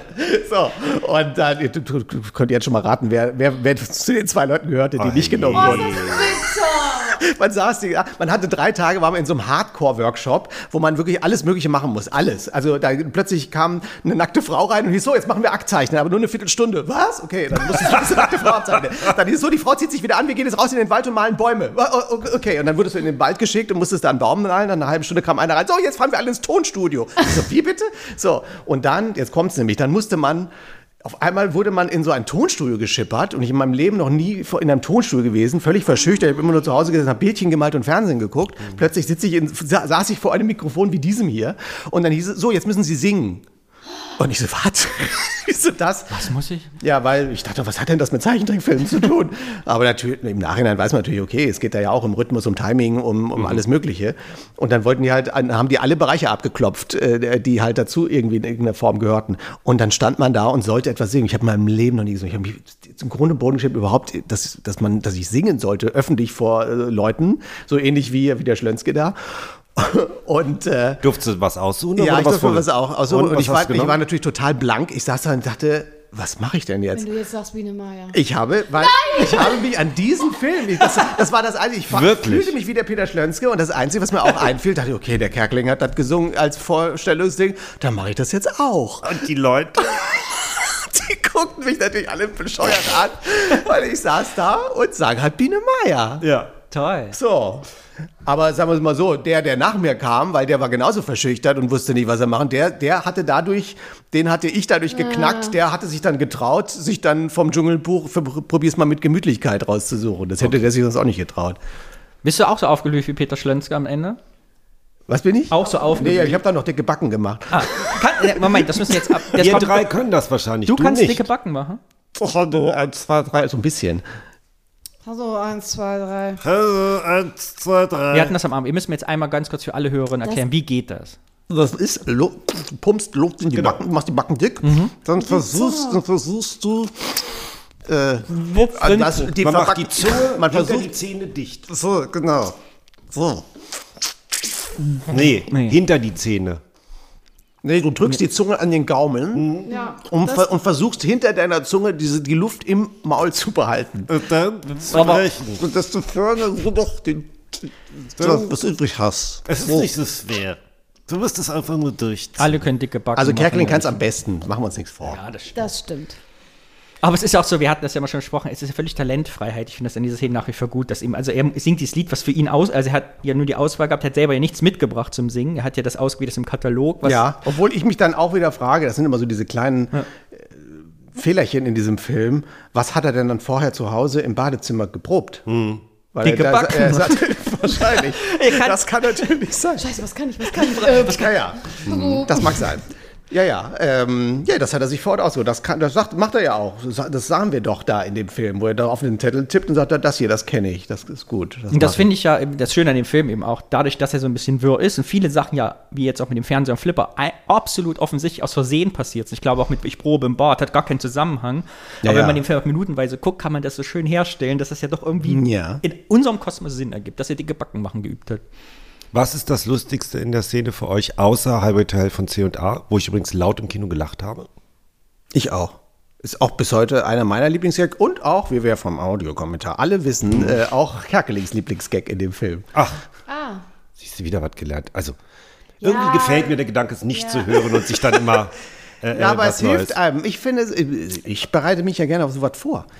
Ich, also mein Lieblingsgag ist tatsächlich der Bernardiner, der da liegt. Mit dem Lassie-Schild, Schild, der hat den Namen- man- wo Lassie draufsteht. Das, das, finde ich ist, das köstlich. ist ja süß, ja. Wo ich mir denke, was hat der gemacht? Also wahrscheinlich sollte der Lassie nachmachen, ne? Oder ein Kind retten, irgendwie sowas. Der hat das, der hat, mein Vater hat drei grunzende Schweine Ja, oder so. gesungen. genau. Wahrscheinlich. Auch ganz toll äh, am Ende von diesem Lied. Ich bl- bleib noch kurz bei der Biene Meier hängen. diese, diese Kranfahrt am Ende, das finde ich irgendwie sehr schön, oder? Das ist irgendwie. Also eigentlich fragt man sich ja auch so, was ist das? Es hat ja eigentlich, hat die Nummer ja überhaupt kein Gag. Das singt jetzt das gesamte, das gesamte Biene Meier-Lied da. Also zumindest nur die Fernsehkurzfassung. Aber man denkt auch so, eigentlich ist da gar nichts komisch. Aber irgendwie macht er das mit so einer, man merkt auch da diese Liebe zum Fernsehen und diese Innenbrunst, die er hat und dann noch, äh, am Ende macht er noch die Flügelchen da und dann fährt die, diese Kamera so völlig absurd, dieser riesige, diese Kranfahrt nach oben und man sieht ihn so von oben mit ausgestreckten Armen, wie er da so voller Innenbrunst da so befreit von sich gibt, ist schon irgendwie, eine, irgendwie hübsch. Ja, ich finde auch, fand, äh, eine meiner Lieblingsszenen ist genau, wie das wie er dann so die Kamera da hochfährt und zur großen Show dann wird in diesem Dunkeln. Ja, ja. Das Da. ja. Äh, wir hatten in der letzten Folge, warst du nicht da, du bist ja Biene Da Maya. ja- ja. Und da hat Olli nämlich rausgefunden mit Biene Maya, dass er den Text leicht falsch singt. Weißt du warum? Hast du da was zu Das weiß ich nicht. Ich, ich würd, das, das wundert mich bis heute auch, dass er auch auf der CD Ja. gibt es ja die Langversion. Es gibt ja noch eine zweite Strophe von Biene Maya. Genau, hat Olli auch Äh, und der, der, der singt der hier, ich, das ist Freier Texte. Da ein, ich gucke gerade mal nach. Ja, da steht nämlich auch noch als Autoren HP Kerkeling und Achim Hagemann mit dabei. Dann haben die sich da noch so eine seltsame zweite Strophe getextet. Ich weiß nicht warum, weil es gibt eigentlich eine ganz hübsche, auch belanglose zweite Strophe, die Karel Gott im Original singt. Ja, bleibt unklar, ne? Ist nicht im Audiokommentar, ist ja Nee, mal ein Ding. Nee. Also er redet nur kurz darüber im Audiokommentar allerdings, dass sie bei der Szene auch sich äh, Schiss hatten. Äh, eine Szene, vor der sie am meisten Angst hatten bei den Vorführungen, ob das äh, das Publikum annehmen wird oder nicht. Ach, echt? Ja, weil sie gesagt haben, mal sehen, ob die das so komisch finden wie wir. Der hat ja auch nicht, man muss, man muss ja auch in einem Audiokommentar Platz für Notizen für euch lassen. Wahrscheinlich hat er schon geahnt, dass irgendwie 20, 30 Jahre später mal ihr drei hier zusammensitzen werdet und äh, irg- über irgendwas reden wollt. Dieser Pullover. Ja, ist toll. So, und die dicken, sollen wir jetzt schon mal, wir können auch auf die dicken Backen übergehen. Ähm, Wieso, was gibt's denn dazu noch? ja, wisst ihr denn, warum er die macht? Wo, wo, wo, warum das, warum die, warum die passieren? Nein. Aus. Ja, Nein. das ist ja, das ist ja nicht für diesen Film ausgedacht. Ist mir nicht bekannt. Siehst Erzähl. du? Ja, das, das ist ja vieles in diesem Film. Oh, das habe ich jetzt vergessen. Ich habe den, ich habe ja meinen Computer mit. Soll ich den jetzt hier live auspacken oder ihr macht eh keine Tonschnipsel hier, ne? Ähm, ich habe euch äh, Ausschnitte, die zeige ich euch im Anschluss. Äh, das äh, außerhalb dieser Sache. Jeder, der jetzt äh, wissen will, worüber ich rede, kann sich auch die große Happy Kerkeling DVD Box irgendwo in diesem Internet bestellen. Ich kriege kein Geld dafür. Da kann man sich das gesamte wichtige Machwerk dieses Menschen angucken und sich TV Total angucken. Äh, TV Total. Äh, total normal. So, ähm, Dicke Backen war eine, eigentlich eine Nummer von Kerkeling. Ganz viele Sachen in diesem Film sind ja eigentlich so Verwurstelungen von seinen Bühnen. So wie das Paulinchen. Das Paulinchen, der Sigi Schwebli, äh, auch äh, hier die, die Frau mit der kleinen Tochter äh, und drei Vati, mein kommt Vati. auch im Quiz vor, ne? Die Meine kommt, äh, ähm, also nicht diese Frau, Mhm. aber im Grunde ist die Frau mit der Tochter Frau Usenburger. Mhm. Das ist dieselbe Figur, dieselbe Rolle im Grunde. Da habe ich mich zum Beispiel beim, im Kino gefragt, warum spielt das nicht Frau Usenburger? Mhm. Weil genau das passiert bei TV, äh, TV Total, will ich mal sagen, total normal. Ja. Da, da kommt Frau Usenburger, die Quizkandidatin, weil Happy Kerkel macht ja jetzt ein Quiz, weil Quiz ist ja so beliebt bei Total Normal und dann kommt seine Dauerkandidatin Frau Usenburger und dann, dann gewann Happy Kerkeling den Grimme-Preis und eine Rose Montreux und all diese Fernsehpreise hat er eingesagt und dann machte Happy Kerkeling in der nächsten Total Normal-Sendung eine große Ich bin der geilste Show. Also wo er einfach nur da saß und sich von anderen Prominenten von Maria Helwig, von Paul Kuhn, Roberto Blanco und Frau Usenburger feiern ließ. da saß er immer nur da, ganz arrogant, sagte so, warum bin ich so beliebt? So, erzähl doch mal. Und dann kommt nämlich Frau Usenburger und bringt ihre Tochter mit. Und ihre Tochter sitzt daneben und dann sagt sie nämlich auch mal, meine Tochter hat doch was hast du nicht gelernt, mach doch mal. Jetzt mach doch mal. Da kommt das alles drin vor schon. So. Und am Ende steht die Tochter auch im Studio bei Total Normal und singt Mein Vater hat drei grunzende Schweine. Auch da mit anderem Text. Da ist es. Zu lange nicht mehr gesehen. Ich zeig's ja. dir gleich im Anschluss an diese Sache Gott, hier. dann ist das doch richtig enttäuschend für euch gewesen, wenn ihr das alles vorher gesehen habt. Und dann Nein, nein, das ist ja, man freut sich ja über Zitate. Waren ja die besseren Das ist ja, man sagt Film. ja, ah, toll, da ist es. Das ist ja diese, im, im Ja. Grunde sind das ja Zitate. Der Film besteht aus vielen Zitaten von Kerkeling. Und Dicke Backen gehörte auch dazu. Also in dieser Jubiläums- oder Ich bin der geilste Show. Äh, ähm, Das nenne ich jetzt gerade so. Die hieß natürlich so nicht. Aber da sitzt er auch da und fragt dann nämlich so den, den, zum Beispiel den Paul Kohn, was meinen Sie, Paul Kohn, warum bin ich so beliebt mit all diese Fernsehpreise? Ich glaube, es ist ja, weil ich so gut dicke Backen machen kann. Und dann hockt er da und macht schon mal die dicken Backen. So, und hier bei Kein Pardon sehen wir das dann wieder. Deswegen macht er das da. Das war einfach so ein, so ein Gag. Der kann das halt, der kann diese dicken Backen machen. Kann ja nicht jeder, gell, Danny? Nein. Reitet ruhig drauf So. rum. Ich gehe zu einem Volkshochschulkurs. Bis zum Ende dieses Podcasts kannst du dicke Backen machen. so. Das ist vielleicht auch genetisch bedingt. Mist, das ist jetzt- so wie die Zunge rollen. Das kann ja auch Ja. nicht jeder. Könnt ihr die Zunge rollen? Ja. Ich kriege Du kannst es auch nicht. Die Leute wollen nicht hören, wie wir uns die Zungen gegenseitig vorrollen. Du kannst auch die Zunge rollen? Mhm. 3 zu 1 oder was? Seid ihr Ja. alle? Seid ihr jetzt über die überlegene Rasse? Keine Ahnung. Die aussterben. Wer, wer von euch mag Koriander? ich. Ich. 2 zu 2. nicht? Okay, wer mag ich- Knoblauch? Nee, das ist ja auch so eine genetische Sache, so teilweise, wo ja, mal Koriander ah ja, nee. äh, Tomaten. Was? Nee, das, nee jetzt, jetzt driftest du ab. Das nicht Ja. essen. So. Herzlich willkommen beim Podcast Medizinische Befindlichkeiten, Folge 934. Dicke Backen und Koriander. Natürlich wieder mit einem Intro von Martin Reinels CD, die 999 Millionensten besten Anrufbeantworter. Ja, genau. Mhm. Aber ich muss ja Leuten erstmal wie euch erklären, was ein Anrufbeantworter ist, wahrscheinlich. Ihr wart ja alle schon mal bei Castings. Ja. Und ich finde, diese Emotion, die der Peter hat am Ende, finde ich, ah, da schudert es mich auch schon wieder dieses, und? War doch okay, oder? Weil, so diese, wenn man so gar keine, äh, wenn man da so steht Ja. und weiß, man hat es irgendwie gemacht, aber so, und dann kriegst du also keine Reaktion. Ja, Laura hat ja eine schlimme Antwortfolge, wir haben eine Folge gemacht, wo sie eine sehr, gar keine Antwort kriegt auf ein Casting. Ja, schreckliches. Äh, Vorsprechen ist ja kein Ka also Ja, ja. ein bisschen was. Ja, aber allgemein, ja, da irgendwas vorführen und Ja, keine ja. Reaktion kriegen. Ja. Ich weiß jetzt gar nicht, wie das bei Schauspielern ist. Also ich weiß natürlich, und an unserem Ding hier, wenn man eher so auf das Thema lustig äh, äh, ge- gemünzt ist, das ist ja noch schlimmer so, äh, dass man da irgendwie steht und ähm, Gags macht vor Leuten und keine Sau lacht. Das ist fürchterlich. wir haben ja, ähm, Entschuldigung. Brauchst du Wasser? Äh, Ich krieg ja nicht mal ein Wasser angeboten in diesem Podcast. Willst du Wasser haben? Das geht du schon. Habt ihr alles, Eis? was du willst. Da machen wir jetzt mal einen Cut. Ich wollte, Mach mal nein, nein, nein, mach das weiter, weiter. Ich, ich, äh, ich krieg's schon, ich kann es das auch war nicht das halten. Schlimmste, wo du gesagt hast, boah, der, der zündet und das überhaupt nicht. Das, das habe ich alles verdrängt aus meinem Ah. Gehirn, das, das wüsste ich nicht. Aber das ist grundsätzlich, ich probe auch ge- nicht gerne. Auch selbst eine Probe ist schlimm. Ich habe dann zum Glück bei, bei damals bei Zimmerfrei zum Beispiel auch absichtlich dann irgendwann gesagt, ich, Dankeschön, ja gar nichts drin. Jetzt stellt sie mir da ein leeres Glas hin. das ist alles für Show, ist alles Requisit. So. Ja, Dankeschön, das reicht schon. Äh, dann, ich hätte dann gerne noch einen Bewertungsbeleg. Ähm, bei Zimmerfrei habe ich zum Beispiel auch äh, bei den Proben nie geprobt. Ich habe dann Ist denn der Götz Alsmann so privat? Der hat die, Hab ich Haare, mich der, hat, Das ist bestimmt ein alter Busen. der hat die Haare dachte, auch privat. stürzt. Entschuldigung. Entschuldigung, weiter. Der kommt zu meinem Geburtstag. Als Mann Mokatochen mit Z. Ja, genau. Das haben wir extra in unserer Seniorengruppe für heute geknetet. Ja, genau. Ich habe ja, Ja, du warst aber bei Zimmerfrei, du probst nicht gerne? Ja, da, da, also das, das fand ich dann schon, selbst bei den Leuten, die einem vertraut sind, finde Ah, ich das immer schrecklich, äh, sich dahin zu stellen und dann sagen, so, ich würde vielleicht heute diesen Gag mal machen wollen und sowas. Das ist eh vor Leuten, die man, also vor Vertrauten immer schlimmer, finde ich, als vor Ja. Fremden.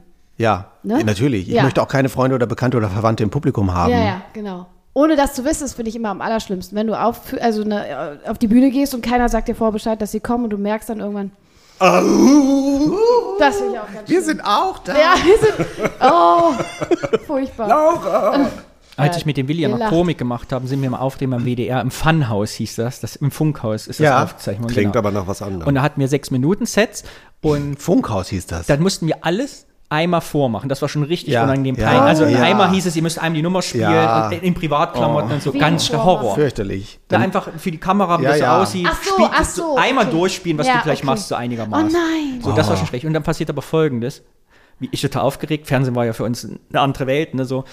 Und viel aber unserer Komik funktioniert ja so, auch so durch, das, ja, das ist Publikum mehr, das ist so absurdes Theater, so ein bisschen absurd. Die Leute Ja. denken, "Ah, macht die das gerade wirklich? Was ist denn das für ein Scheiß? Ach so, haha. So.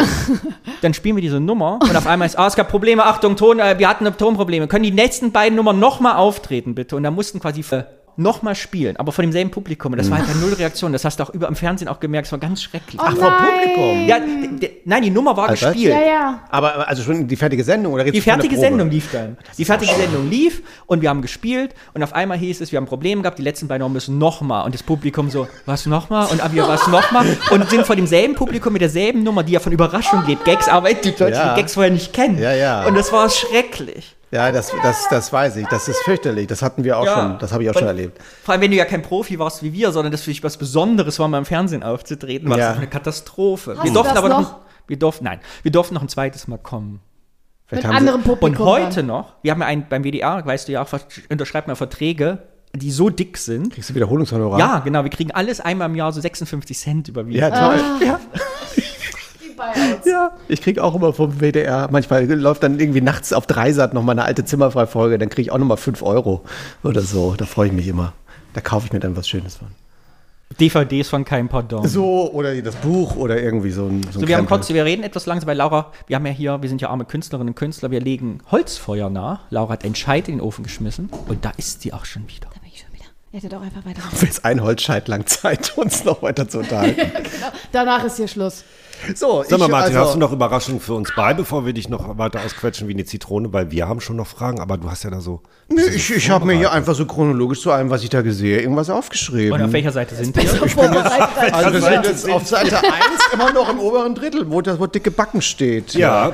Ja, dann weiter. Ähm, das, äh, Aber du willst also- uns jetzt nichts was über die Geschichte der Dinosaurier erzählen, Nee, oder? aber da kann ich dazu sagen, dass der Danny das ganz fleißig richtig äh, herausrecherchiert oder sich ausgedacht hat.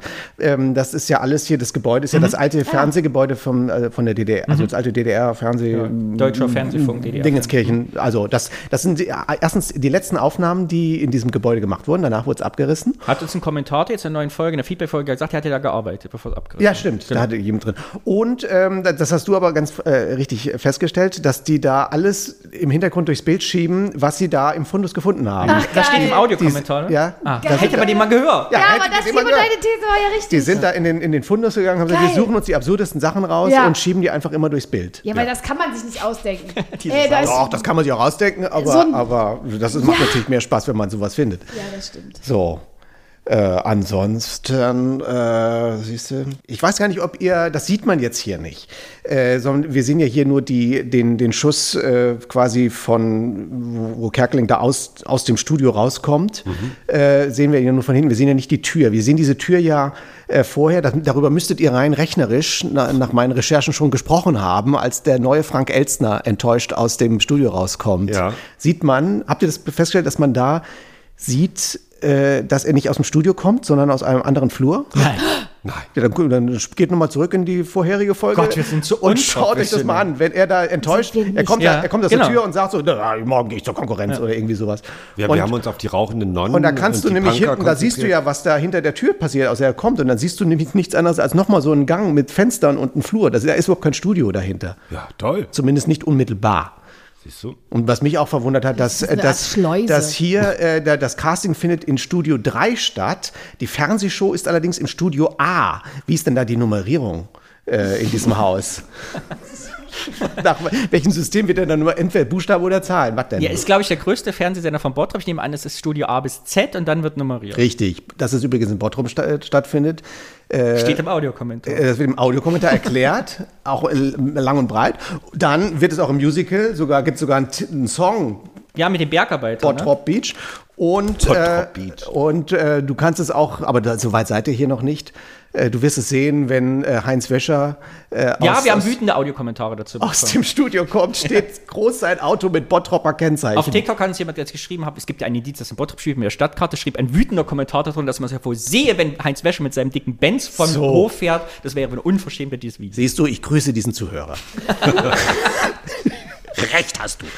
So, ähm, was wollte ich noch sagen? Also er kommt da aus dem Studio raus. Dann wollte ich was zu Petra Zieser sagen. Oh ja, bitte. Petra Zieser, die da sitzt, die wir da von hinten, die ich grandios finde, egal was sie spielt. Das ist Ja. eine ganz tolle, völlig unterschätzte und gar nicht so groß berühmt gewordene Schauspielerin, obwohl sie in ganz vielen Filmen mitgemacht hat. Äh, die ich Die natürlich. Kräftin Petra Zieser, ne? für die, die es genau, nicht so genau wissen. Doris, Genau. Doris, die da so sitzt und auch diesen Text da vorne wieder runterrattert. Und während sie ihn runterrattert, sich selbst unterbricht mit, na, wie war's? Das, das finde ich schon fantastisch. Und äh, dann liebe ich die ja aus einem anderen Grund, weil sie angefangen hat als ihre Karriere. Wo und als was? Wisst ihr das? Nein, das wisst ihr nicht. Ich werde es euch verraten. Da sind wir wieder bei meinem Thema. Sie war nämlich im, äh, ihre, ihre allerersten Sachen, die sie überhaupt äh, gemacht hat als Darstellerin, äh, da war sie Puppenspielerin bei Hallo Spencer. Ach. Sie war nämlich äh, der, äh, die Erstbesetzung vom Zwilling Mona, von Mona und Lisa, Lisa. und der Quietschboy Karl-Heinz. Ja. Okay, sagt euch allen gar nichts mehr. Sagt euch alles Doch, nichts. ist ja klar, das kenne ich Hallo, noch. Das hat sie von 1979 bis 1983 gemacht, falls ihr es genau wissen wollt. Ach, toll. Naja, gut, das nur am Rande. So, und dann Die Laura ist ist da, total, Laura guckt nur noch so in die Ferne, weil sie total fasziniert ist. Laura kommt gar Weil nicht du zum liebst sie ja eh. Ja, ja. Laura, sag doch auch mal Nee, etwas. ich lass mich einfach, ich, ich lass mich berieseln und hör weiter zu. Okay, da legt noch ein, ein Holz ins Feuer. Ähm, ja, dann die Oma. Jetzt, könnt- ihr könnt ja auch mal Jetzt was sag sagen. nicht, die kennt man auch. Nein, die kennt man leider. Also ich Nein. kenne sie leider nicht Nee. und ich weiß auch nicht, wer es ist, aber ich finde sie hinreißend. Sie ist so niedlich. Da sitzt diese, da- das ist wirklich, das ist zum Beispiel stimmig besetzt. Da sitzt sie, da finde ich, da sitzt sie da, guckt auch so drollig irgendwie, so völlig so harmlos, so, ach, gehe ich mal zu so einem Casting, so eine nette Omi und die dann einfach auch nur diesen Satz raushaut. Ich singe Halbe to Hell von C und A. So. Aber das, ist doch irgendwie eine Stärke, oder? Das habe irgendwie in all seinen Werken die älteren Frauen. Ja, der hat- das hat der- dann der- vielleicht dieser- schon was auch mit Das- der Oma das zu tun, ist- ja, wo er groß geworden Der ist. hat- immer Ja. sensationell besetzt. Natürlich, das ist der, der, der, das ganze Oeuvre von H.P. Kerkeling spielt aus alten Damen. Also Ja. man merkt schon, dass er ein Fable dafür hat, dass, dass da immer so diese, diese gerade die Omas, also sie haben nicht mal, äh, alte Männer kommen mir kaum vor. Mhm. Es gibt den Opa hier in dem Film und sonst, ja gut, Heinz Aber Wäscher. deine Oma, die Peter Schlönske Oma, ist ja auch einfach zuckersüß. Also da, die will man ja auch nur umarmen. Ja. So, ja, aber das ist tatsächlich, das zieht sich durch das ganze Ja. Schaffenswerk von Kerkeling durch, dass da immer äh, die Oma, also oh, Bei Club Las Piranhas, über den Film darf ich ja hier nicht reden, werde ich ja gesteinigt. ja, das verstehe ich auch nicht, was das soll. Aber eine so. sensationelle Oma auch, ne? Ja, natürlich. Tana Shanzara. Uschi. Wie zu dreht? Wer kommt denn nicht mit? Genau. Ich habe gar kein Taxigeld. Ja. Was mir an dieser Szene Guck auffällt, mal, wie der Danny das einfach so wegmode weg, Ja, weg, total. wegmoderiert. Da dürft ihr euch übrigens nicht aufregen, da habt ihr euch so aufgeregt, dass der Film nicht so toll wäre. Äh, da müsst ihr aber auch berücksichtigen, dass Club Las Piranhas kein Kinofilm war. Das, das haben ja auch viele nicht auf dem Schirm. Club Las Piranhas war ein Fernsehfilm. Das hier ist ein Kinofilm. Das hier gro lief groß auf der Leinwand. Kinofilm mit Löchern an der Ach, Seite. deshalb war der 4 zu 3. Wir haben nicht im Kino Ja. das Double Feature geguckt. Ich dachte, was ist denn das für eine Kopie? Warum Ja, ist es 4 zu 3? Fernsehfilm. Lief im Und der. Cinedom, da möchte ich an, an dieser Stelle eine Beschwerde loslassen, wenn das jemand hört. Nur zu. Früher wurde doch im Kino, Ja. deshalb geht man ins Kino, die, der Vorhang doch auf Filmbreite zurückgefahren. Ja. Wenn ihr Cinemaskop hast, der Vorhang ganz Haben auf. Sie ihn zugelassen? Nein, oder? offen einfach, 4 zu 3 und kein Vorhang an Also einfach ganz aufgemacht. Und dann so in der Mitte so ein kleines Bild. Ich finde, das gehört sich Ja, einfach. wahrscheinlich hätten sie sonst alle dieser Film ist ja gar nicht ganz zu sehen, der Vorhang ist ja noch zu. Hättest du dann wieder geschrien. Was mir in dieser Szene wieder auffällt, der Mann mit dem Saurier hat kein Namensschild an. In diesem Film ist offensichtlich völlig der Requisite der Zufall überlassen worden, wer jetzt eigentlich hier so Namensschilder, der da arbeitet, trägt und wer nicht. Manchmal haben Leute welche an. Also es hat ja nur der Walter eins an. Nee, ich, nur, ja genau, nur, er ist der Einzige. genau. Nee, aber sie, Ulla hat ja auch Nee, Ulla eins. hat auch Ah, ja, eins. stimmt. So, aber er zum Beispiel hinten hat keins. Ah, ja, also es ist einfach. Das ist ja unfassbar. Was, was ich filmisch interessant finde, das ist passiert in meiner anderen Lieblingsszene in diesem Film noch intensiver als in diesem Schnipsel, aber hier ist es auch sehr spannend zu beobachten, wenn er da aus dem Studio rauskommt und wir ihn da so geknickt da so rauskommen sehen. Äh, das ist diese ganze Spiegelsituation auf dem, äh, da im Flur. Meine Liebl eine meiner Lieblingsszenen ist ja die, wo er, da seid, da, das, da seid ihr noch lange nicht, das kommt erst in drei Jahren. Das ist ja die, wo sie da, wo er und Heinz Schenk sich Ja. da so Ja. auf dem Flur aufeinander zulaufen und nur diese Gedanken da haben, Ja. was sage ich jetzt zu dem? Äh, die, ähm, die ja äh, erstmal inhaltlich natürlich grandios ist, Ja. aber auch ähm, diese, diese Geschichte, dass da sind ja lauter Spiegel an den Wänden, was absolut scheiße ist zu filmen, weil Ja. du musst ja überlegen, das sind ja nicht nur die zwei alleine da oder in diesem Fall, was wir hier in dieser Minute sehen, da ist ja nicht nur der Mann mit den Dinosaurier, der Lassie Hund, die Oma und Petra Zieser und Kerkeling, sondern da steht ja irgendwo auch noch ein Filmteam und nichts ist schlimmer bei so einem Dreh als irgendwas, was spiegelt. Weil man natürlich immer gucken muss, dass man sich da irgendwie raushält aus der Nummer und dass man da nicht zu sehen ist. So, und das ist hier schon gut gemacht in diesem Moment. Gleich sehen wir es hier wieder. Weil der kommt jetzt, du brauchst gar nicht vorspulen. Pass auf, da, da siehst du nämlich, wie er da rauskommt. So, gleich, jetzt macht er noch die dicken Backen. Das ist immer wieder lustig. Das läuft hier in der Dauerschleife für alle, die nicht sehen, was wir hier sehen. Äh, jetzt, und dann, guck, dann schwenkt die Kamera auch, dann siehst du diese komische Frau am Automaten, wo nichts rauskommt. Oh ja, stimmt, da ist ein Spiegel. Und, und dann da, die, die, Da hinten diese? Spiegel und dann, du siehst dann ja Stimmt. Kerkeling im Spiegel und diese Frau, also das ist, da- das ist schon nicht ohne sich da mit der Kamera da hinzustellen und das äh, mal so eben so einen Schwenk abzufilmen. So, das wollte ich nur dazu gesagt haben. Ist eh langsam geschnitten. Wir kommen ja später noch. Ich freue mich auf die Minute, wenn das kommt mit den Gebetsszenen, weil wir nicht im Kino festgestellt haben mit den Gebetsplätzchen. Ja. Diese ganze Om-Szene ist an einem Stück gedreht. Das sind Ja. über anderthalb Minuten ohne Schnitt. Ja. Und ich finde, der Film ist sowieso sehr angenehm, also aufwendig langsam geschnitten. Man merkt, dass viele, haben wir schon gehabt, die Schauspieler aus dem Theater sind, weil die können, also man merkt, dass auch diese Familienszenen gut gespielt sind, ohne Schnitte nötig Ja, sind. bei der Gebetsszene, ich sage jetzt nicht, woher ich es weiß, aber äh, da.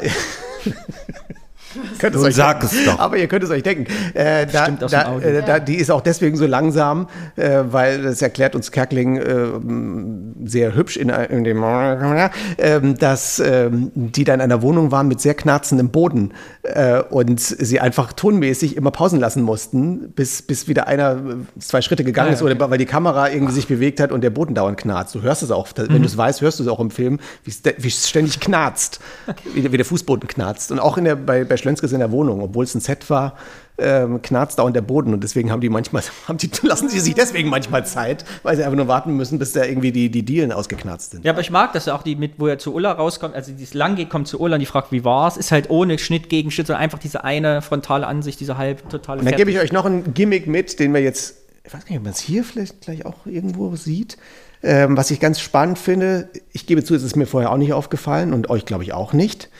Ähm, das ist nahezu, also Kerkeling behauptet, es gäbe keine Szene in diesem Film, aber es, ähm, es stimmt nicht so ganz. Aber er sagt, es gibt im Grunde keine Szene in dem Film, wo nicht Leute mit Plastiktüten rumlaufen. Ist euch das aufgefallen? Es sind fast überall, es sind immer, sind immer Plastiktüten. Gut, hier haben wir die Mülltüte, könnte ich, würde ich vielleicht noch durchgehen lassen als Plastiktüte.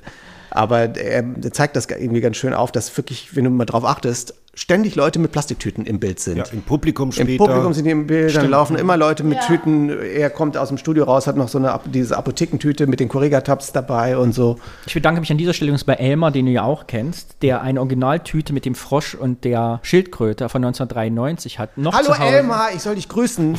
Und ist davon ein Foto geschickt. Das ist nämlich die Tüte, die die Mutter von der kleinen Bettina Ja. hat. Elmar, die haben mir hier nicht mal ein Wasser hingestellt. Ich musste mir das erbetteln während der Aufnahme. Du glaubst es nicht. Hör mal, Martin, jetzt mal Butter bei den Fische, ohne Namen zu nennen. Aber was würdest du denn sagen, äh, hat dich äh, von dem Film, was erinnert dich am meisten äh, an die Fernsehlandschaft oder TV und so? Ist es einfach alles oder gibt es so bestimmte Sachen, wo du sagst, so, ja, das ist so mit dem Nagel auf den Kopf Ja, also das, was Heinz Schenk da veranstaltet, das, wie gesagt, das, das habe ich auch schon erlebt. Solches Gebaren Solches du auch Gebaren kenne ich auch, wie gesagt. Ich sag Und diese Härte, also dieses so dieses schnelle, so interessiert uns hier alle nicht, komm mal raus, rein, raus. Wird so Ja. wirklich mit Leuten umgegangen oder? Also so, so, ja, also das ist natürlich alles ein bisschen satirisch überzogen hier. Also das gibt es, es gibt es auch, sagen wir es mal so. Es ist nicht, vielleicht in den Produktionen, in denen ich so unterwegs bin, jetzt nicht so gang und gäbe, aber ich war auch schon in größeren, ich bin ja auch nicht so eine Riesenshow, ich bin mal auch schon mal in so großen Shows gewesen oder irgendwie mitgewirkt. Da erlebt man auch schon mal, also da, da passiert schon viel liebloses Zeug auch mal. Da werden auch solche Sachen, ich freue mich immer, wenn, also da, wenn ich sowas sehe, wie hier diese Dinosaurier, die durchs Bild geschoben werden, sowas kenne ich auch. Also gerade bei, bei Zimmerfrei damals war das natürlich gang und gäbe, weil wir natürlich da immer solche Spiele gehabt haben und irgendwelche absurden Sachen, aber das war, also ich kam da oft ins Studio und dachte, hier ist es wie bei kein Pardon, da laufen dann auch Leute mit so zwei, zwei Meter großen äh, Sachen durch die äh, Dekoration. Oder jetzt war ich vor kurzem da bei einer Aufzeichnung von Frag doch mal die Maus. Selbst da ist es so, dann läuft dann halt diese Maus plötzlich hier hinter der Bühne an Ja, gut, klar. vorbei und sowas. Ich habe das leider nicht gefunden. Irgendwo habe ich das. Äh, da habe ich mich sehr am- amüsiert. Ähm, es gibt irgend- in irgendeiner Doku äh, ging es auch mal um, äh, hier, da ging, es war irgendeine Doku über Fernsehmoderatoren und, und so weiter oder das Business äh, und, und, und Unterhaltungsmoderatoren und äh, da ging es so im, im Schnipsel auch um kein Pardon. Äh, wo, also wie das immer in diesen Dokus ist, wo dann immer irgendwelche anderen Moderatoren da sitzen und das auch so wie wir hier kommentieren. Da saß dann zum Beispiel Hugo Egon Balder, glaube ich, der dann irgendwie gesagt hat, dass, dass er das so toll fand in diesem Film, dass dann Heinz Schenk sich ja im Grunde selber spielt in, diesem, in diesem Film. Und dann haben sie in dieser Doku dann aber auch ein Interviewschnipsel mit Heinz Schenk gezeigt, dann irgendwie 30 Jahre später, der dann irgendwo dann saß, schon ganz alt, so kurz vor seinem Tod und dann irgendwie noch sagte, Also die Leute sagen immer, ich hätte mich selbst gespielt, aber das stimmt überhaupt nicht, weil ich hatte nie einen Hasen in der Sendung. ich glaube, Anschenk hat selber nicht verstanden, was er da gemacht hat. Sehr schön. Also ich finde, wer vom Fernsehen, also ich kenne ja nicht viele Leute, aber auch Privatleute, die, die, die Kameramänner sind, ich finde so ostdeutsche Kameramann, der sagt, jetzt nimm das Kabel in die Foto und halt die Fresse. Diese finde, Kameramänner, das- die wir hier sind, sind übrigens alles echte Kameramänner vom ja? DDR-Fernsehen. Ja, ja, ja, der war, der, aber der, hat- der ist gut getroffen, finde ich. Ja, ja, das, das ist Kameramänner das sind auch immer so Es ist auch so, es Handwerker, ist, also so, man geht ja so, also wir, das wir hier sehen in diesem Film, ja, ist ja so wie, wie Peter das erste Mal in das Fernsehstudio reinkommt und noch, uh, kommt gleich der Heinz Schenk oder der, der, der Heinz Wäscher die, die Treppe runter und so. Und alle stehen völlig abgewichst daneben und Ja. glotzen den blöd an. Tatsächlich muss es leider sagen, so ist es auch in der Wahrheit. Ich bin natürlich auch früher dahin gegangen zum ersten Mal und dachte, oh Mann, toll. Und diese Abgewichstheit kommt dir dann auch, äh, begegnet dir da auch. Ich hatte mal eine Sendung, beim, äh, beim SWR in Baden-Baden äh, war ich mal bei irgendwas. Das war eine Live-Sendung. Da haben, da haben wir da irgendwie, das war das, war so, das, das lief live, ähm, äh, so eine Geschichte. Und ähm, alles halt so betrieben. Und dann war die Sendung zu Ende. So, und da lief noch der Abspann. Oder irgendwie sowas. Und während der Abspann schon lief, rannten diese Kameramänner so alle. Also das war ein bisschen so ähnlich wie wieder an dieser einen Sequenz im Film, wenn der Hase da alleine im Studio steht. So kam ich mir vor. Ich lag da noch mit einer Puppe irgendwo da in, in, hinter so einem Schreibtisch. Ja. Äh, und die waren alle weg. Die Sendung war noch nicht fertig. Die war noch, die war noch warm. Die Leiche war noch warm. So, die, die waren alle raus. So richtig so äh, völlig, das ist diese völlige Abgewichstheit, dieses gerade beim öffentlich-rechtlichen natürlich so dieses so ja, was denn hier, das heißt, wir machen hier Sendung ist um 16:30 Uhr fertig, dann sind wir auch, haben wir Feierabend. Natürlich, das ist natürlich deren Alltag, muss, muss man natürlich auch verstehen. Das ist für die, die machen das gerade so die festangestellten Herrschaften da, die das ist halt deren Job. Ne? Da ist natürlich der ganze Zauber verfliegt dann auch manchmal. Und dann guckt man halt, wann ist man hier raus. Zitierst du keinen Ballon in deinem Alltag? Hast du Sprüche, die in dein Fleisch und Blut übergegangen sind? Bestimmt, aber ich könnte jetzt nicht so auf Anhieb. Das ist situativ, wie das immer so ist. Wie situativ so passiert, ne? Also mein Kollege, der Carsten, der sagt immer, also der kommt ja immer rein und sagt, ich habe nicht viel Zeit, ich muss, um, ich muss um 14 Uhr weg. Aber ich weiß gar nicht, ob er das aus diesem Film hat. Aber das ist so, das ist zwischen uns der reine Gag. Er kommt immer an und sagt, ich muss um 14 Uhr weg und ich sage immer, ach, das haben wir im Blick. Sehr gut. So. Ich blätter mal in meinem Zettelchen. Habe ich schon alles erzählt. Salmonellenvergiftung hatten wir schon. Äh, Wird gesagt, warum sie Salmonellenvergiftung haben? Oder dass die eine? ja, haben sie alle gemeinsam irgendwas gegessen, ne? Ja, weil die Mayonnaise da irgendwie wahrscheinlich in der Heizung stand. Ja, ja, fragt mich doch irgendwas oder erzählt auch ihr mal irgendetwas. Ich habe ja so viele Fragen zum Thema Puppen, aber ich ha- hatte die Hoffnung, du kommst vielleicht zu dieser Folge nochmal wieder, wenn das Paulinchen kommt. Ja, zum zum Paulinchen kann ich euch ganz viel erzählen. Weil wir haben ja mit Puppen, ich fand das so lustig, wir haben mit, äh, eins der, äh, Was denn jetzt? ich habe eine Erinnerung, Warte, Danny wann ist das hängen geblieben. ich habe eine Erinnerung, wann wir uns das erste Mal begegnet sind. Oh Gott. Und das war im Phantasialand. Da warst du nämlich mal Role Model mit einer Puppe für, Ja. fürs Poster, für so eine Ja, Veranstaltung. diese Geschichte erzähle ich ganz oft. Ja, und da habe ich nämlich erstmal mit Puppen zu tun, weil ich weiß noch, dass wir so Backstage, wir waren in diesem Hintergrund und da war das Thema, dass ja, Was? Wie? Ihr wart in Phanta ich ja, war ich Fotograf. Das war, das war ein Fotoshooting für Aha. irgendeine Kampagne. Ich weiß nicht mehr, Okay. was das war. Es war irgendeine Kampagne und da sollte so ein gut aussehendes Model, da war so ein Typ, so, so ein gut aussehender Kerl. So, und ich war da halt so eine kleine mopsige Puppe da. Und dann sollte irgendwie, war so ein Fotoshooting, wo diese Puppe und dieses, na, na, ich, bin, ich bin Model. So, wo, wo der irgendwie zusammen mit dieser Puppe da irgendwie immer so posieren sollte. Und das haben wir im Phantasialand gemacht. Äh, Danny hat das fotografiert äh, und wir mussten so an verschiedene Ecken da uns da immer so irgendwo aufbauen und immer so, so irgend so Bild inszenieren. Und ich weiß noch, da waren wir in diesem, da haben die dann solche, so wie diese Seerosen auf dem Wasser, was das, was da so lang fährt, irgend so ein, also so, so runde Dinger, die auf so einem Fluss da lang fahren und sich dann so die ganze Zeit auch so in sich drehen, da irgend so eine, so eine Bahn da. So eine Familienbar. Ja, ich weiß nicht, wie man. Also im Disneyland sind das so Seerosen. Im Phantasialand ist dann wahrscheinlich irgendwas. Äh, Schachtelhalme. Und ähm, ich weiß noch, dann saß dieses Model, das Model saß da so in dieser Bahn so und ich lag da unten, natürlich dann unten da de- dem zu Füßen, Ja. weil das Motiv war so, dass der da drin sitzen sollte und diese Puppe, dieses Monster auf dem Schoß haben sollte. War das noch so leicht mit Wasser unten alles voll oder bist du da wenigstens Nee, nee, Wasser, nee, nee, das Okay. schlimm, das, äh, Wasser ist, ein- das macht mir nichts. Aber dann saß der da, so ganz normal, wie jemand, der da drin sitzt. Und ich lag aber da drunten auf dem Boden und musste diese Puppe da irgendwie so durch seine Beine, da so, dass der so auf dem Schoß sitzt. Und der Danny saß genau gegenüber von dem Typen und hat das halt natürlich alles fotografiert. Und äh, das Ding ist allerdings, dieses, dieses Wasserteil, das drehte sich halt permanent. Und mir wird es sehr schnell sehr schlecht. Ich kann auch ganz schlecht im Auto hinten sitzen oder sonst irgendwas. Mir wird schon schlecht, wenn ich irgendwie vom Sofa aufstehe. Also jedenfalls, da bin ich nicht so, das ist nicht so mein Ding.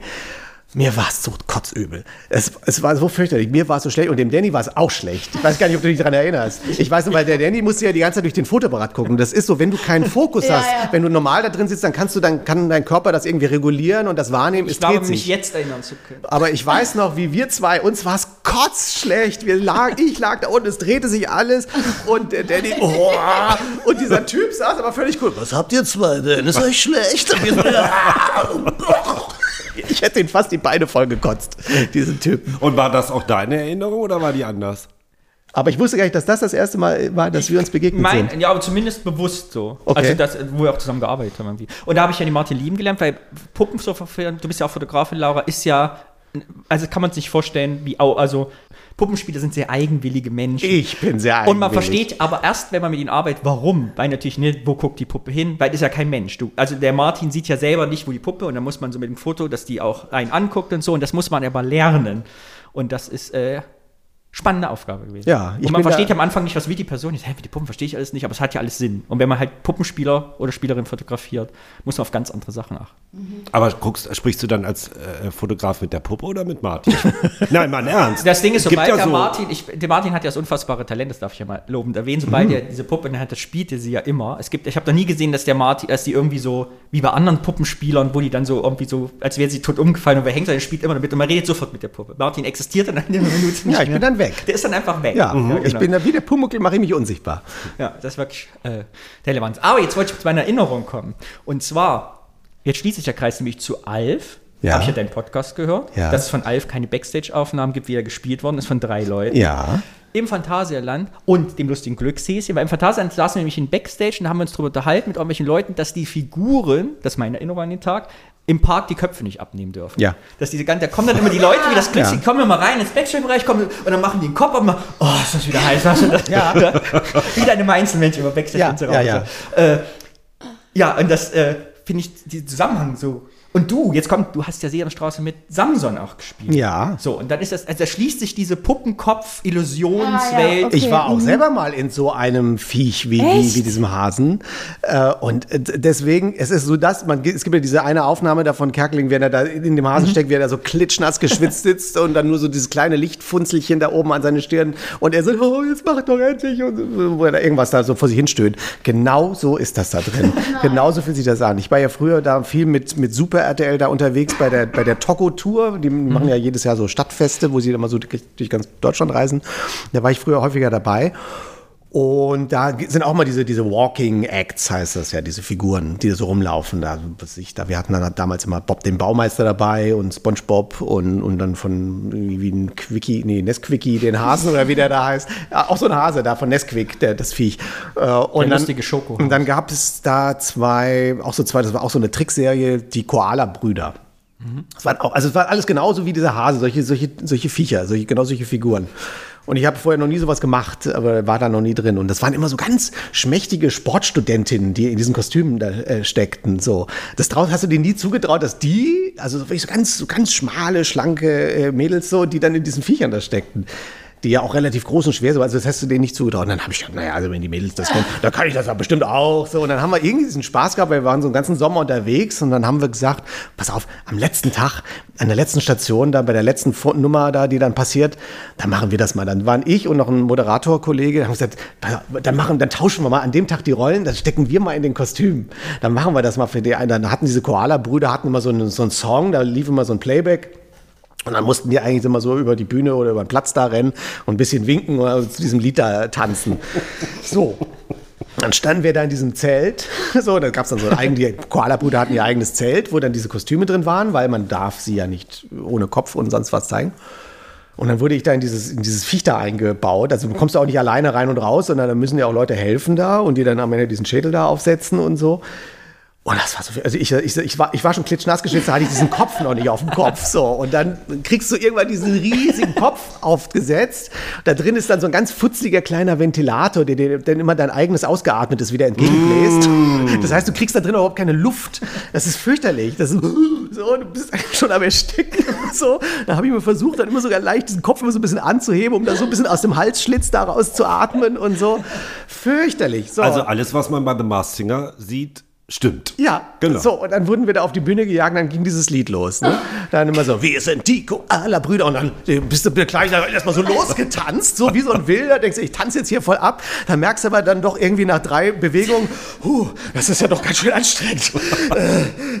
Linke und, Taste, Und dann, rechte Taste. Ja, rechte Taste, linke Taste. Und dann denkst du auch so, ach du Scheiße, dieses Lied hört ja gar nicht mehr auf. dieses Lied war unfassbar lang. Es war nur drei Minuten, aber es kam dir wirklich an wie eine Stunde. Dann, dann siehst du nichts, du hörst nichts, du kapierst nichts und du hörst eigentlich von der Außenwelt nur wie, wie die Lehrerin bei den Peanuts. Ja. So, und dann während, dann kam noch dazu, das waren ja immer solche Volksfeste, oder sind das immer, das ist immer so auf so Plätzen, so hier in Köln, das ist glaube ich so am Neumarkt oder sonst wo, und dann sind ja ganz viele Leute und Familien unterwegs und was halt da immer passiert, dass da immer wieder mal äh, dann Eltern oder Kinder sich da irgendwie verlieren und dann, also dann wird manchmal, und dann wird da manchmal ein heulendes Kind auf die Bühne gestellt und sagt, wo ist denn die Mutti von dem kleinen Kind hier? Oder umgekehrt kommt irgendeine Mutti an und sagt, mein Kind ist verschwunden und dann wird das so ausgerufen, dann sind die auch immer ganz schnell wieder da. Kleine Bettina sucht ihre Mutter. So, äh, und dann passierte, was passierte? Wir tanzen da also wie die Idioten mit den Koala-Bärchen da.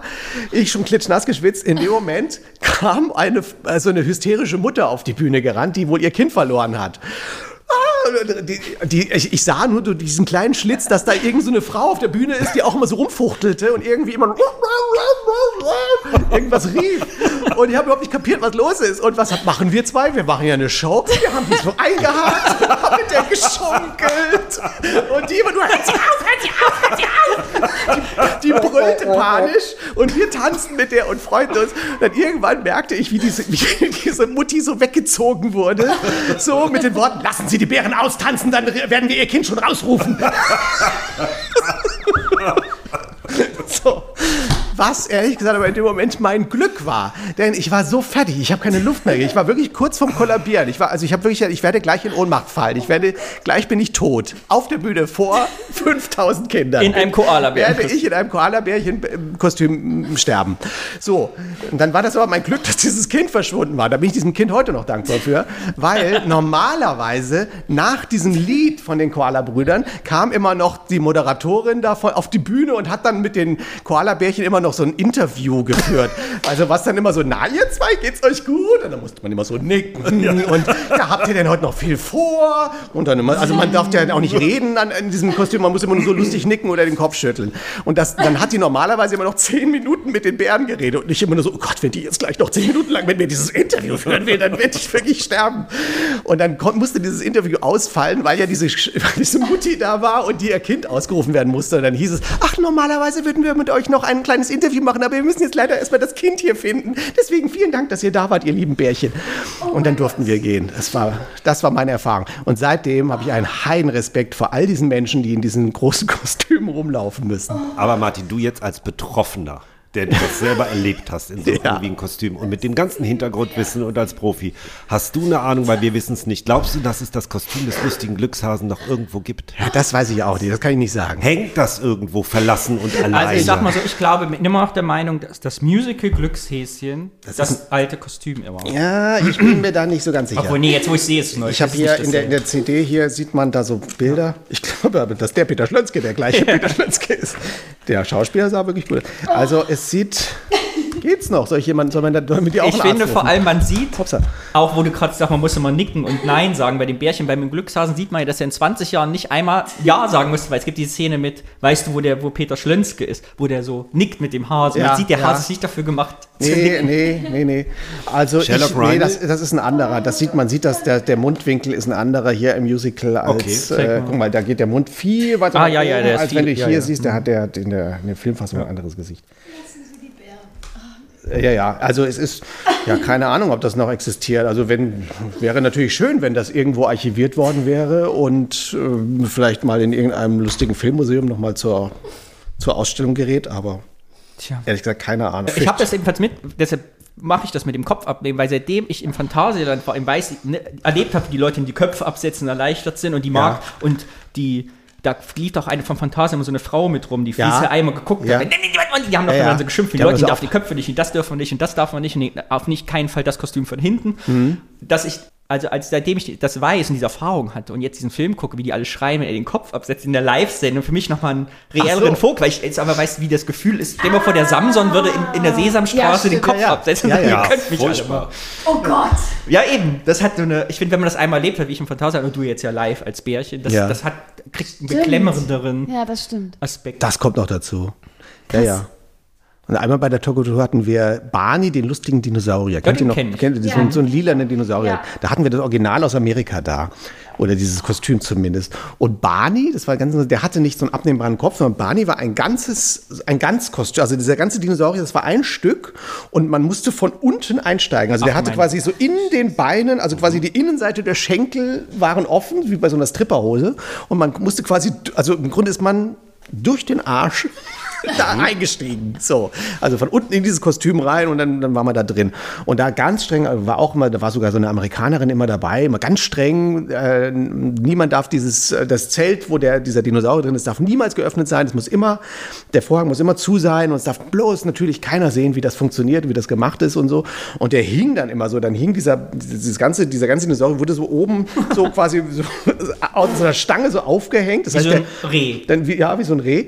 So, und dann hingen diese Dinosaurier da und irgendwann ging ich mal vorbei und dann, seitdem wusste ich, warum das Zelt nicht offen sein darf, weil es war aus Versehen offen. Das Zelt und ich guckte so rein und sah nur diesen Dinosaurier da hängen und sah gerade, wie der Mensch, der diesen Dinosaurier spielen sollte, gerade, ich weiß nicht, ob er ein- oder ausgestiegen ist, aber jedenfalls sah ich nur, wie der Kopf von diesem Menschen in diesem, in, quasi im Hintern vom Dinosaurier steckte und der so rumwühlt und versuchte da rein oder rauszukommen. Und da habe ich dann äh, wohlwissend schnell das Zelt geschlossen und leider vergessen, ein Foto zu machen. Hast du schon mal eine Ganzkörperpuppe gebaut für jemanden? Äh, ja, ich habe mal äh, fast eine Ganzkörper, also einen großen Bären. Hast, du- kennst du den nicht? Ach stimmt, der große Bär. Ja, ich habe so einen großen Bären mal gebaut, aber es ist nicht so ganz mein Thema. Also das ist mir doch zu groß. Hast du, was war das schlimmste Kostüm, was du jemals tragen musstest, Laura? Bist du auch mal als Bärchen rumgelaufen? Der hat doch noch nicht so ein ätzendes Kostüm. Nee? Du, Olli? Ja, warum denn nicht? Bin ich denn der Einzige hier, der sich so zum Affen macht mit so, einem- mit so einem Doch, Koala-Kostüm? ich bin mal in einem übergroßen Kondom irgendwie für, für die, für die AIDS-Hilfe Bonn, da war das noch in. Da gab es so Kondompuppen. Ja, die hatten wir in der AIDS für Köln damals Ja. als Ziel, wir auch noch da stehen. die So ein denn lebensgroßes Kondom, äh, was Kon- vorne nur so ein Kondom oder Netz Pimmel? hatte, aber was schon so lange im Keller stand, dass es halt. Brüchig war. Ja, es war auch sehr albern, man hat das halbe Gesicht dadurch Es sieht sehr lustig so, ne? aus. Ja, es sah schon lustig aus, aber ja. Es war immer, Gott sei Dank ist der Welt-AIDS-Tag im Winter, am 1.12. Da schwitzt man dann nicht Da so. muss man kein Kondom anziehen. Nee, War das ein Kondomkostüm, wo die Arme rausgucken oder war die Arme in dem Kondom nee drin? in, im Kondom wohl drin. Also wenn man- Sonst wäre es ja ein noppiges. Ja, aber wenn man stürzt, da ist, hat man erstmal quasi keine Chance. Nein, entschuldige mal. Wir, wir sind ja nicht im Fantasia. Da bist du einfach so, so, so du du siehst aus wie ein Wurm. Da bist du einfach nur so ein. Am Infostand habe ich da immer gestanden. Und dann immer mal Aber wie mal verteilst du kleiner mit, geworden. mit was verteilst du die Flyer? Das dann, haben wenn die du keine Leute hast? gemacht. Ach so. Ich Als war wir nur zum Hihihi. Als wir klein waren, gab es ja keine Ganzkörperkostüme in der Öffentlichkeit, oder? Also haben, ist das, haben du hast doch, wenn du auf Togo-Tour und so warst, haben die Kinder Angst vor solchen Stofffiguren? Ist das, Nein, wieso gab es da keine Figuren? Hä? was ein Erich Honecker? Oder? Ich habe ja schon als Kind so Großfiguren. Das ganze Disneyland ist doch voll mit, mit Figuren, die groß darum komme aus der DDR. Ach so, hatte die sowas nicht? Lief da nicht mal so äh, Fußballmaskottchen. Pitti Platsch darum oder so? Oder, oder Wahrscheinlich er hatte doch den Honecker, der hat auch immer so Ja. lustig gewunken. Weil ich kann mich erinnern, dass als Kind immer so vor Weihnachtsmann sowas Angst hatte, vor so Figuren Ja, so oder. Clowns. Ehrlich? Aber der war ja pädagogisch verbunden, wenn du, wenn du nicht. Also. Nein, ich war Ja, nur eher bist, dann kriegst du nichts. Ich war als Kind eher Ja, enttäuscht, wenn Nikolaus, das nicht so immer. aussah, wie ich das erwartet habe. Ich weiß noch, ich hatte, es gab so eine, so eine Hörspielserie Flitze Feuerzahn, der lustige Drache. Und ähm, dann hieß es irgendwann, Flitze Feuerzahn kommt und gibt eine Autogrammstunde Auch in deine Supermarkt. Stadt. Der kommt zum Massa, in den Massamarkt und gibt eine Autogrammstunde. Der war bei uns in der Nähe. Und dann habe ich gesagt, ich will da hin, da kommt heute der Flitze Feuerzahn. Und, äh, und dann war das wirklich so ein ganz schlimmes, abgehalftertes, ranz, abgeranztes Kostüm, was nur so ganz im entferntesten aussah wie Flitze Feuerzahn. Und ich war sehr enttäuscht, dass der da, äh, dass da sowas rumlief. So, wo man so sah, dass das so, dass der so grüne Handschuhe anhatte und dann, weißt du, da waren die Ärmel nicht so lang, dass man dann immer, guckte immer noch so die, die Haut dazwischen durch. Der ganze Zauber ist Ja, das war, also ich stand davor, so wie so ein, ich war ja aber auch so ein, so ein hochsensibles Kind, ich stand da so gleich, das ist nicht der echte, das ist irgendjemand in einem Kostüm. Den will ich nicht. Der ist gar nicht voll elektronisiert. Ja, genau. Ich Fürchterlich. aber. Cool. So, äh, und nun? Wir müssen zurück zur Minute. Äh, wir haben ja nicht mehr viel übrig. Wir haben ja nur noch, wie sie da die, wie er die Ulla auf dem, auf dem Flur trifft. Der Automat gibt nichts her, ne? Das soll auch ein Automat sein, weil ich zuerst dachte, Naja, sie, das sie steht aus da, wie so eine Heiz, die Frau steht eine da mit einem, die steht da mit einem Becher, die will da irgendwie sich Aber einen, funktioniert Ja, da ist halt auch ein nicht, ne? Münzeinwurf. Kaffee, Ja. wahrscheinlich so auch Kaffeeautomat. Aber habe ich halt noch, also gut, ist wahrscheinlich ein bisschen was älter. Und warum stehen da zwei Mülleimer nebeneinander? Wofür der eine ist, also. Wurde dann noch nicht getrennt? Nee. Und die Frau nicht. ist die einzige, die irgendwie nichts auslöst, oder? Also ihr Die raucht. Hund, ne? Wahrscheinlich. Ich weiß nicht, Nee, so- nee, die sieht so ein Der bisschen Hund allein- das das der so Hund ist alleine. Ja, ehrlich gesagt sieht es so aus, als wäre der Hund alleine da. Die Frau ist sehr von ihm abgewarnt. Da ist Ja. auch keine Leine und nichts zu erkennen. Ja, warum denn nicht? Kann ja auch, kann ja auch mal so ein Hund da mitspielen. Äh, dieses Schild, ich habe ja erst gedacht, er hätte so eine, so eine Halskrause um, aber das ist dann auch sehr plakativ, dieses Schild. Oh, das sieht man nicht in der Kamera. Wir müssen ein größeres Pappschild um den Hund äh, äh, binden. Der Lassie. Tja. Ja, über das über Ulla und die Sternzeichen könnt ihr ja das nächste Mal ohne mich reden. Das, Also ich finde, wenn du Lust hast, komm noch mal wieder, weil ich habe total viele Fragen zu Puppenbau. Ich will zum Ja. Beispiel wissen, ob du denkst, das lustige Glückshäschen, dass das eine Auge so vibriert und wackelt, ob das Absicht oder Versehen ist. das weiß ich nicht, das finde ich aber ganz niedlich. Ja, ich auch. Ich weiß, da, da habe ich mich tatsächlich gefragt, ob das Glückshäschen zumindest so von der, vom Look her erinnert, das werdet ihr auch nicht kennen, erinnert es mich sehr an den Hasen Cäsar. Natürlich kenne ich den Hasen Cäsar du von natürlich. Spaß am ja, dich, dich Dienstag. klammer ich ja, wenn ich sage ihr, klammer ich dich ja aus, Olli. Spaß am Dienstag. Hase Cäsar ist ganz süß mit so langen. Ja, der sieht so ein bisschen, der hat so, also zumindest so, die, das, das, das Farbkonzept ist das äh, gleiche, wie beim Lustige Glück. Und Cäsar hatte auch solche, solche Perlen als Augen, die auch immer so ein bisschen gewackelt haben. Also Also, Riesenzähne. So ist ein, Riesenzähne. ist ja ein Hase. Ja. Ja, ja. Ähm, ja, ich komme, weil ich habe noch ganz viel zum Paulinchen zu erzählen. Ja, eben. Ja. Also ich Unbedingt. finde, wenn das Und, Paulinchen äh, auftaucht, weil du musst auch kommen, weil, pass auf, folgendes ist passiert. Ein guter Freund von Laura hat uns zur Paulinchen-Folge ein Geschenk geschenkt, Ja. das wir noch nicht ausgepackt haben.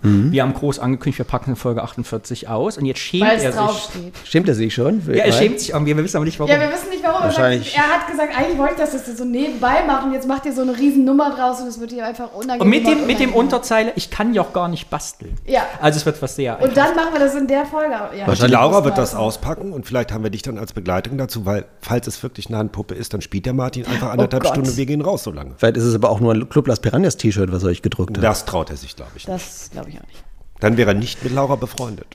Ja gut, dann komme ich gerne zum Paulinchen wieder, dann hebe ich meine tolle Geschichte dazu noch Ja. zurück.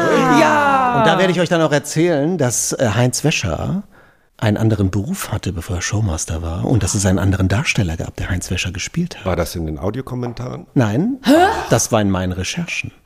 Das gibt's. What? Das ist aber ein, oh, das ist ein zu doller Cliffhanger. Tja, da müsst ihr jetzt leider durch. Noch Wir über sind 20 erst Folgen. bei Folge. Viel Spaß bis dahin. Danke, Martin, dass du da warst. Deinen Podcast blenden wir jetzt noch in den Shownotes ein, weil alle beschweren, was Martin jetzt wieder falsch erzählt hat. Popkultur könnt ihr dann bei Ihr könnt ja, ja, deswegen mache ich das ja. Ich wurde da auch schon nach der, nach der All-Folge oder wurde ich auch schon von Kollegen gescholten und seitdem machen wir nämlich auch Feedback-Folgen, wo wir alles auflösen, was wir, was wir eventuell falsch gesagt haben. Tschö, Martin. Ich möchte übrigens nicht, dass das hier alles ausgestrahlt wird. Könnt ihr mich aus dieser Folge rausschneiden? Auf gar keinen Fall wird das gesendet. Kann ich jetzt den Kopf absetzen?